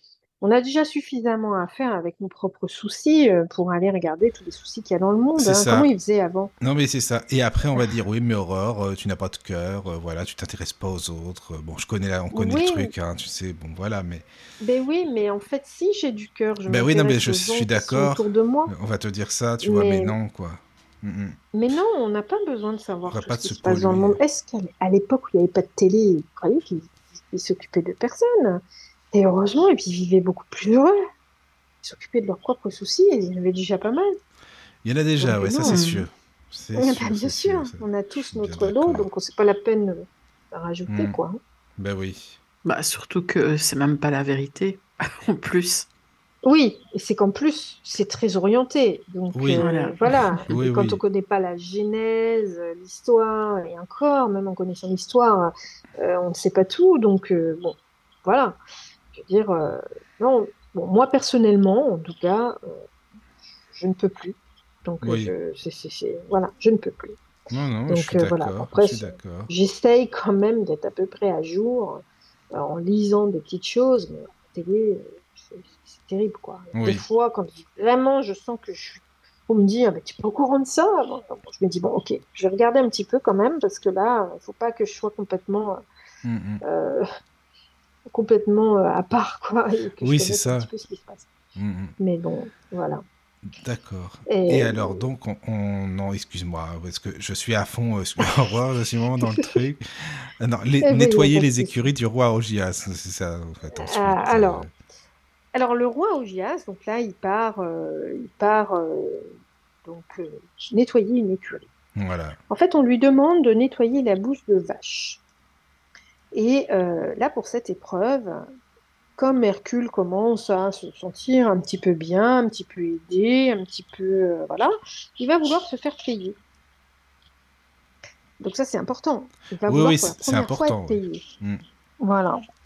Et euh, qu'est-ce qu'il va faire Hercule? Il va parce qu'en fait les, les- les- les fientes de la vache, des, des vaches, vont directement dans l'écurie du roi Augias et donc euh, bon, ce très mauvais, etc. Et Hercule, qu'est-ce qu'il va faire? Il va dérouter des fleuves pour nettoyer euh, l'écurie. Euh, alors, qu'est-ce que c'est que cette, cette aventure-là? Là, on est dans, dans l'ego. Déjà, premièrement, il veut se faire payer.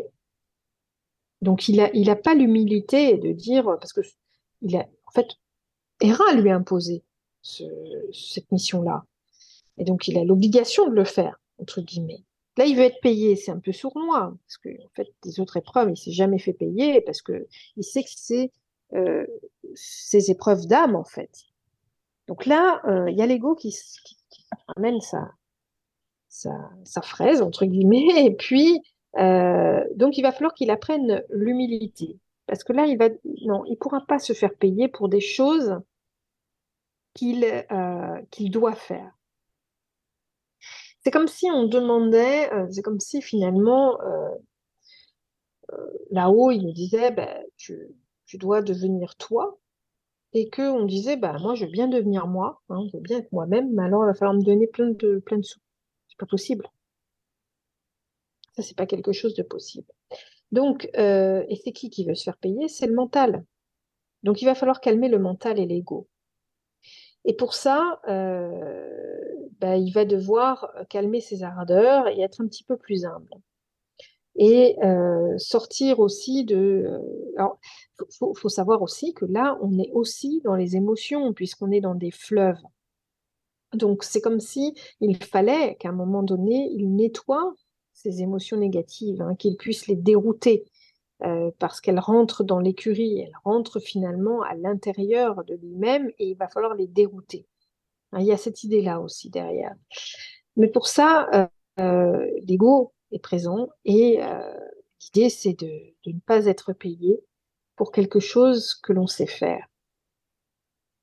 Alors, c'est pas évident parce que, parce que, ben, vous voyez, quand on est thérapeute, ben, on se dit, ben non, mais moi, je peux pas, je suis obligée de vivre, il faut bien que je sois payée. On est d'accord. Hein euh, c'est pas parce qu'on a un don ou, pas, ou une capacité, ou une compétence, que euh, on va pas se faire payer. Mais là, on n'est pas dans cette notion-là. On est dans, cette dans la notion de je veux plus que ce que je dois avoir.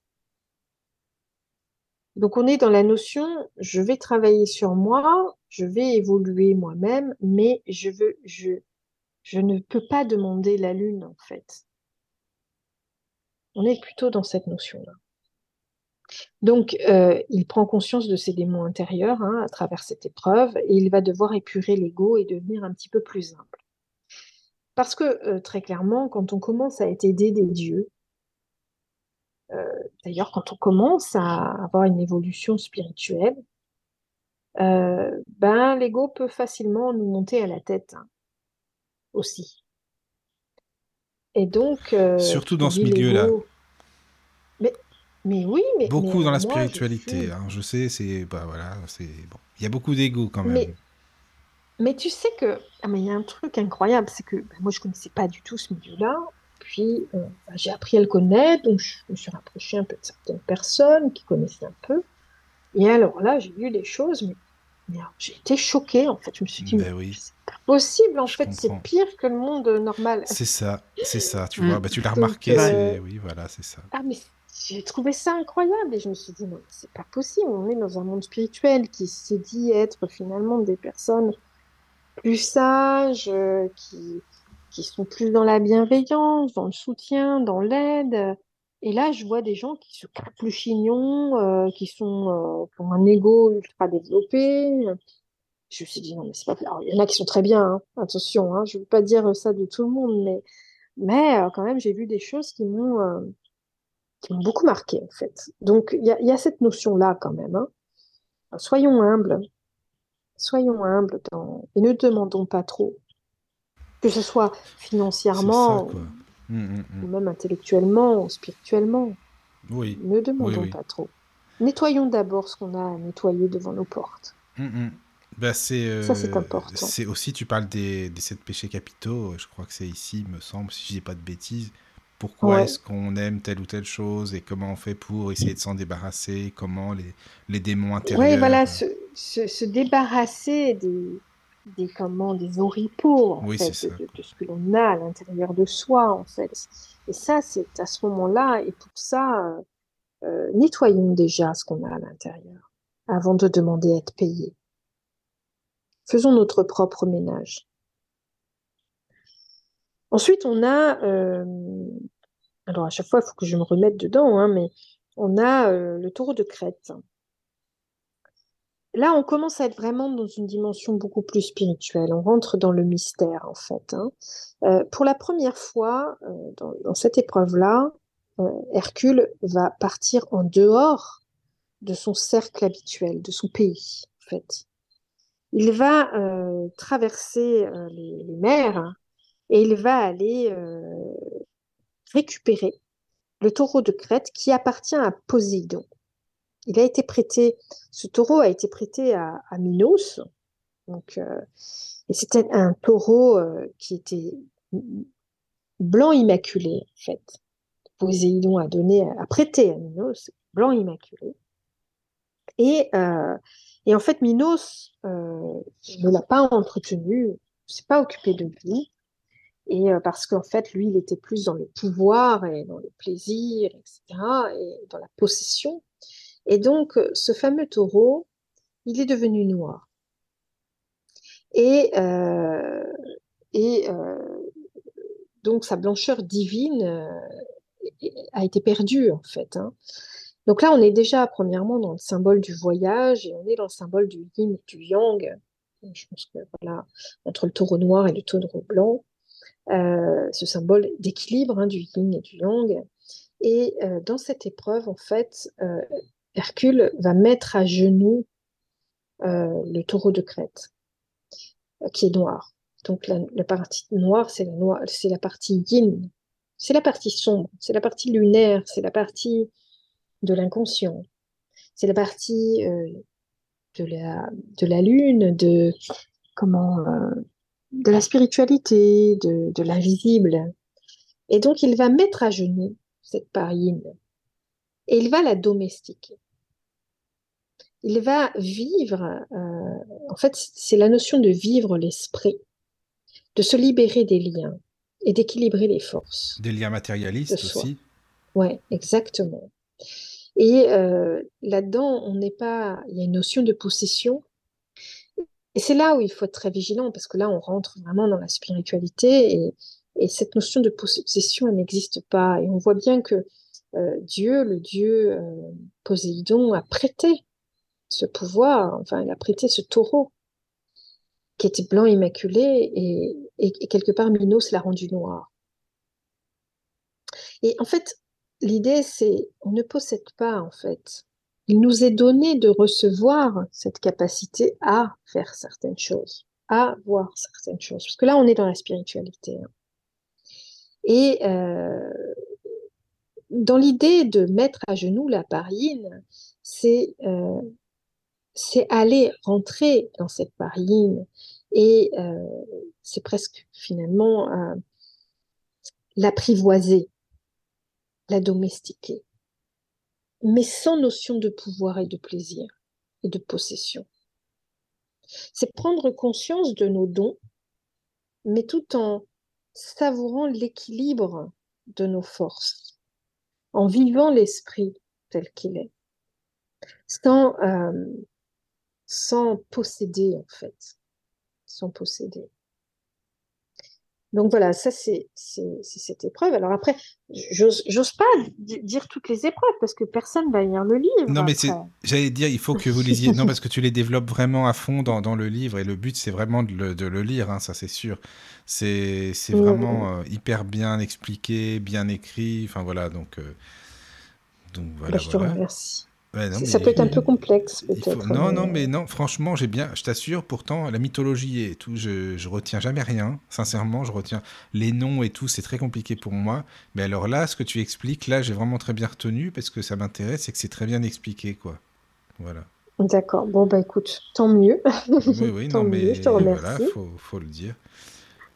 Euh, et, euh, et donc, on arrive à la partie vide qui s'appelle. Donc là, on est toujours dans quelque chose de plus spirituel. On n'est plus dans les terres, hein, dans les terres d'Hercule. De, hein. On est vraiment dans la découverte, le voyage. On est dans le voyage, dans cet autre monde oui. qui est un monde plutôt de, de Dieu, quelque part, hein, des dieux, en tout cas. Mais c'est bien parce que justement, comme il y a 12 épreuves et que nous, on est, euh, ben forcément, on est constitué de matériel et de spirituel, moitié et moitié. Les 6 et les 6 autres, c'est le matériel et le spirituel, ce qui correspond bien, quoi. Oui, ouais, ouais, tout à fait, tout à fait. Et donc après, euh, la prochaine épreuve, c'est les, juments de Diomèdre. Hmm. Euh, en fait, les fameuses juments de Diomèdre, alors là, je me souviens plus trop. C'est des mangeuses d'hommes, c'est ça Et ce sont des mangeuses d'hommes, ouais. Ce sont des, Alors les juments, c'est euh, c'est la partie yin, hein. Les juments, c'est féminin. Hein. Oui, oui. Euh, donc c'est des mangeuses d'hommes. Et donc, euh, comment Hercule va, va devoir les récupérer.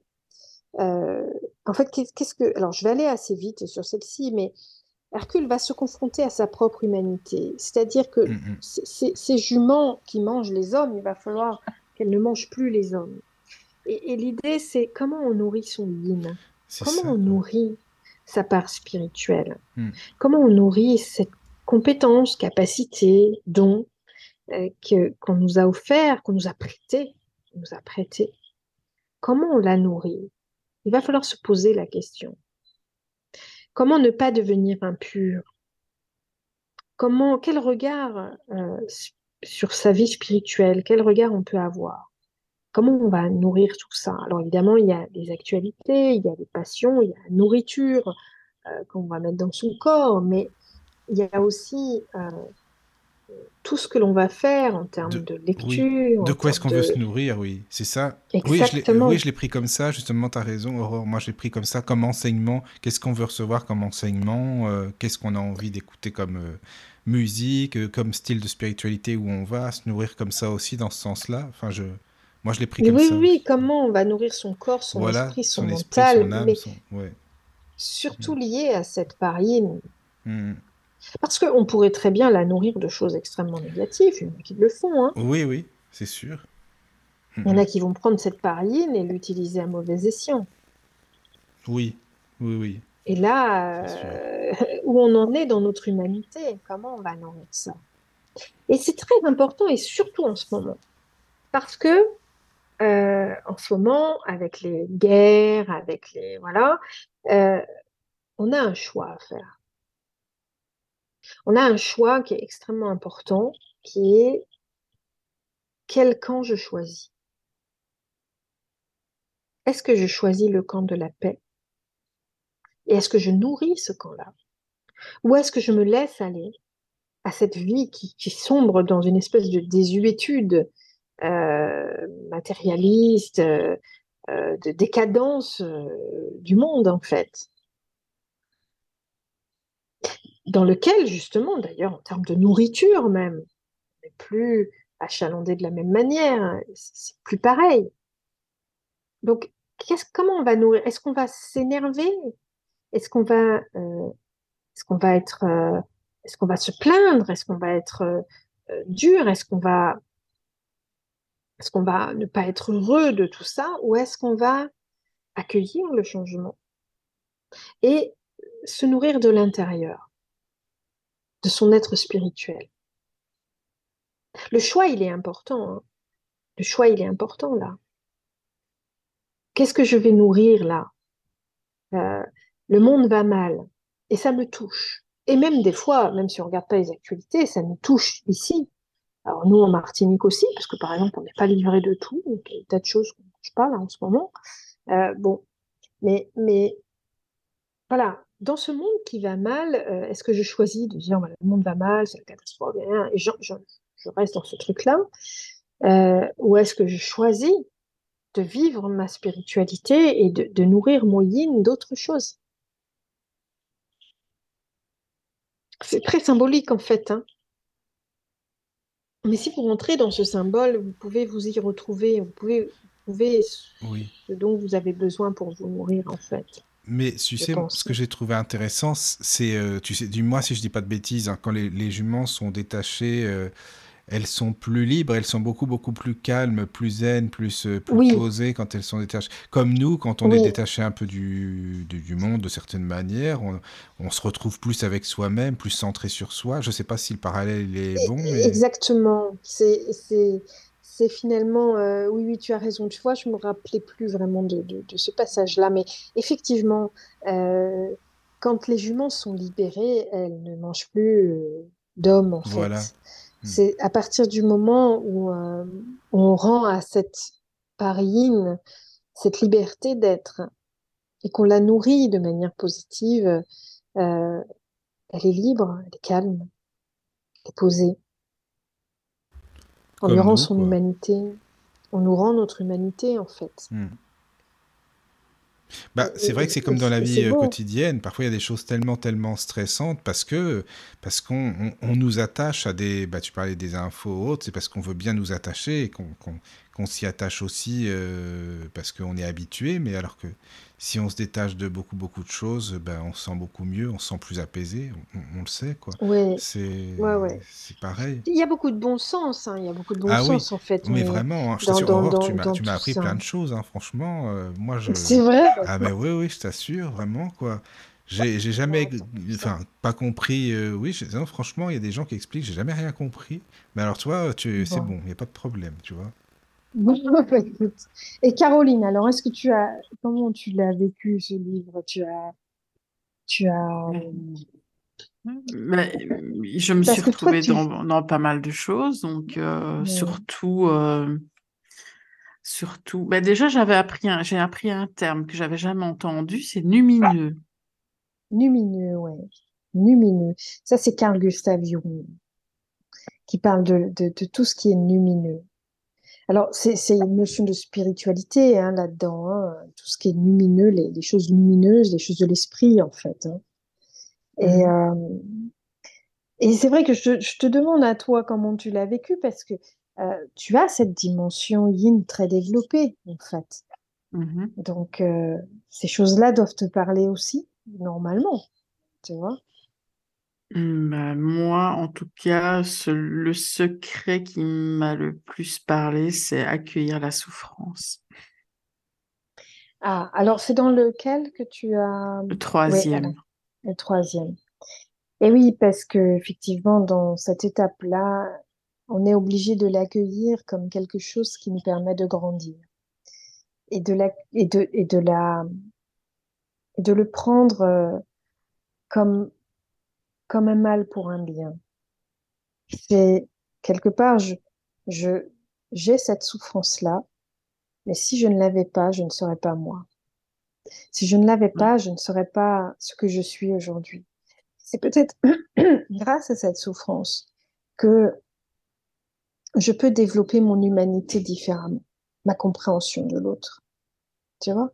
Mhm, mhm, c'est sûr, mais je le comprends maintenant, mais comme Mm. je dis, ma médiumnité, ça a toujours été plus euh, une malédiction que, qu'une bénédiction. Donc, euh, mais maintenant, avec le recul, bah, je me dis que j'étais obligée de passer par là et, et je prends les événements qui, qui viennent dans la vie plus, euh, pas de manière détachée, mais euh, je me dis toujours qu'il y a une raison derrière parce que moi, je, je, je l'ai vérifié qu'il y a toujours une raison derrière, même quand c'était oui. négatif. Eh oui, toujours. Et, et parce que c'est là pour... S'il y a une ouverture, de toute façon, spirituelle, déjà, c'est qu'il y a une aide, même si on ne le voit pas forcément tout de suite, hein. Mhm. Parce que, parce que bon, l'aide est plus dans la douleur, hein, mais c'est comment vas-tu affronter cette douleur et comment vas-tu grandir de, des forces que cette douleur déploie à l'intérieur de toi, tu vois? Ça, c'est important. Non, c'est C'est sûr. important. Et, mais je Alors, il y comprends, a, hein, parce que... il y a Fatma, excuse-moi, qui, qui a laissé un message aussi euh, par rapport à euh, Oui, matériel. euh, Oui, le pouvoir de l'argent, ça rend Oui. ivre de bonheur, et une fois que l'ivresse est passée, il ne reste plus que le mal de tête. Ah bah Oui, écoute, si t'en as trop, c'est Fatma, tu sais, tu peux Oui, penser à c'est ça. Il n'y a pas de souci. hein. Non, je plaisante. Ouais, Ouais. non, mais c'est vrai, c'est vrai, on est trop dans, dans ce matérialisme-là. Ouais, Le oui, non, oui. système fait que qu'on est coincé avec ça. Je dis pas qu'il faut sortir du système, il est là, mais il faut en avoir conscience et ne pas en abuser, en fait. Je pense que c'est ça. euh, euh, mais ouais, ouais, c'est c'est clair, hein, c'est clair. Donc voilà. Voilà, donc après, bah, tu as raison, hein, tu sais, on, va- on va pas tout faire non plus, enfin toutes les épreuves, enfin tout faire, on va pas les Mm. faire ce soir toutes non plus, euh, parce que ça prendrait des années, c'est déjà ça c'est sûr. Et puis, Bah, en fait, ce qui est important dans toutes ces épreuves, c'est qu'il faut comprendre là, euh, après, donc là on est arrivé à la huitième, oui, que jusqu'à la douzième, euh, on, on touche du doigt euh, la, la, la mort, Mm, mm. la mort et, euh, et l'accès à, à la porte des morts, en fait. bah déjà avec les Amazones, faut dire ce qui est. oui, c'est- Voilà, D'accord. et, et puis à un moment donné, il y a les descentes dans. Bon, je, je, je passe un plein d'épreuves oui, là, oui. mais il y a la descente aux portes de, de, de l'enfer, il y a, il y a euh, toujours accompagné des dieux, et, Mm, et, et en fait, ben, spirituellement, il y a aussi cette descente dans les mystères euh, euh, et dans, finalement, dans, dans notre intériorité euh, mystique. Oui. euh, Oui, oui, oui. yin. Et en fait, c'est ça qui est passionnant, c'est que ça nous accompagne jusqu'à la mort. C'est comme s'il descendait les escaliers de notre inconscient, comme dans une cave, en fin de compte, un peu. Ouais, c'est ça, c'est ça. Et puis il y a cette notion à un moment donné euh, à, à lire aussi, c'est l'illusion du yin en fait. Mhm. C'est euh, euh, faire la différence entre ce qui est vrai et ce qui est faux. Avoir du discernement. On en parlait, euh, Caroline, de ça aussi, euh, le- ce fameux discernement euh, de bien voir si on- on- ce que l'on voit est juste ou si c'est si c'est une une illusion de notre ego ou euh, de notre mental. Et ça, c'est important. Parce que, en fait, moi, je trouve que c'est extrêmement important parce qu'aujourd'hui, cette spi- spiritualité, elle a été tuée par des gens qui ont raconté n'importe quoi et qui ont, qui ont dit n'importe quoi ou qui ont cru euh, voir certaines choses ou qui se sont euh, perdus, en fait. Et, et du coup, euh, bah, il y a beaucoup de gens très rationnels qui ne croient plus. Parce qu'ils disent, mais c'est n'importe Mm. quoi, ces trucs-là. Parce que l'on est allé trop loin. Il y a des gens qui sont allés trop loin avec l'œuvre de leur propre cerveau, en fait. Donc, il y a aussi cette notion-là de, dans cette métamorphose euh, vers notre part spirituelle, euh, cette notion de attention à, euh, à ce que l'on voit, ce que l'on entend et euh, à l'interprétation de ce que l'on voit. Et du pourquoi ce- ce- cette chose-là est là. C'est jamais par hasard. Hein. Ce n'est jamais par hasard. Mais il faut être vigilant à son interprétation. Et, ça, je pense, tu vois, peut-être pour Caroline notamment, que, que toi, tu as déjà été confrontée à ça, à, ce, à, cette, euh, à cette idée de savoir est-ce que ce que je vois, je le vois vraiment ou est-ce que, est-ce que vraiment c'est autre chose? Enfin, je, je pense que tu, tu as été obligé à un moment donné d'avoir cette part de discernement aussi euh, Bah, dans, dans- dans ce que tu oui, voyais. oui, oui et non, parce que moi, comme c'est depuis que je suis petite, Mhm. et voilà, je me posais pas la question. Mais euh, Ouais. et puis quand c'est revenu en force, euh, étant adulte, la première fois que c'est revenu, mais j'avais un témoin qui était là et c'est le message, en fait, le défunt était là pour lui. Donc j'ai passé le message, j'ai vu que lui, bah, il me disait, mais oui, évidemment, c'est mon grand-père, etc., etc.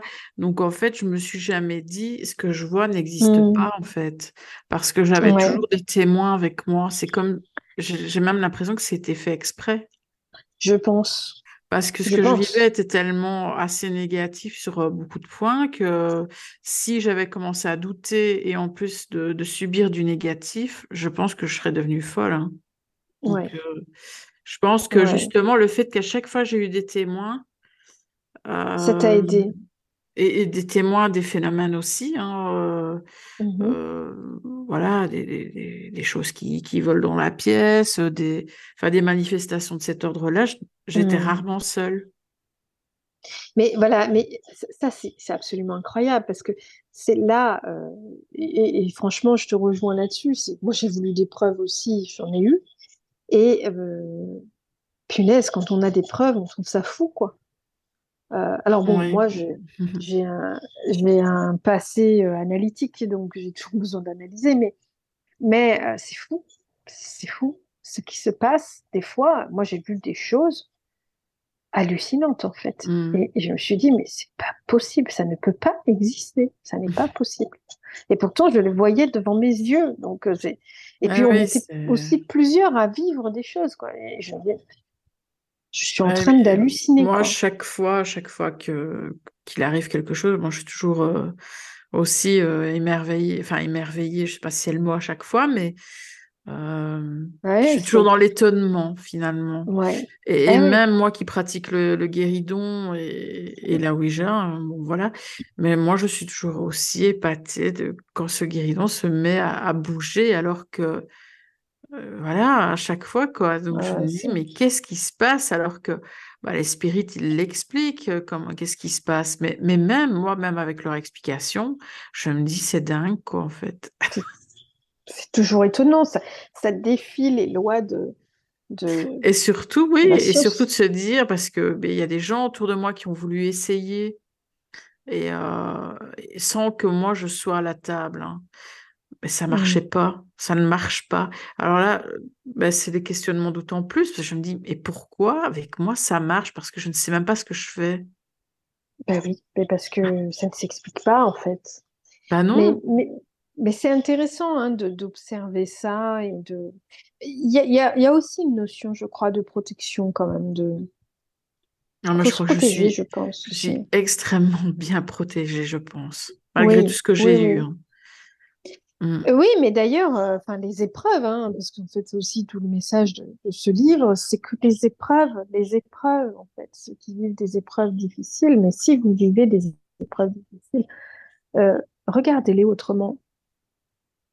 Regardez-les autrement parce que, euh, en fait, c'est dans les épreuves qu'on apprend le plus. C'est dans l'expérience qu'on apprend Oui. le plus. C'est toujours la, goutte qui fait déborder le vase qui est la plus intéressante. Exactement. Ben oui, parce que c'est celle-ci qui va nous montrer Mm. ce qu'on est, euh, qui va nous permettre C'est d'aller. sûr. qu'on- Bah, D'ailleurs, ça tombe, ça tombe bien, il y a un message dans ce sens euh, sur le chat. je- Excusez-moi, je surveille le chat en même temps, hein, c'est pour ça. Ouais.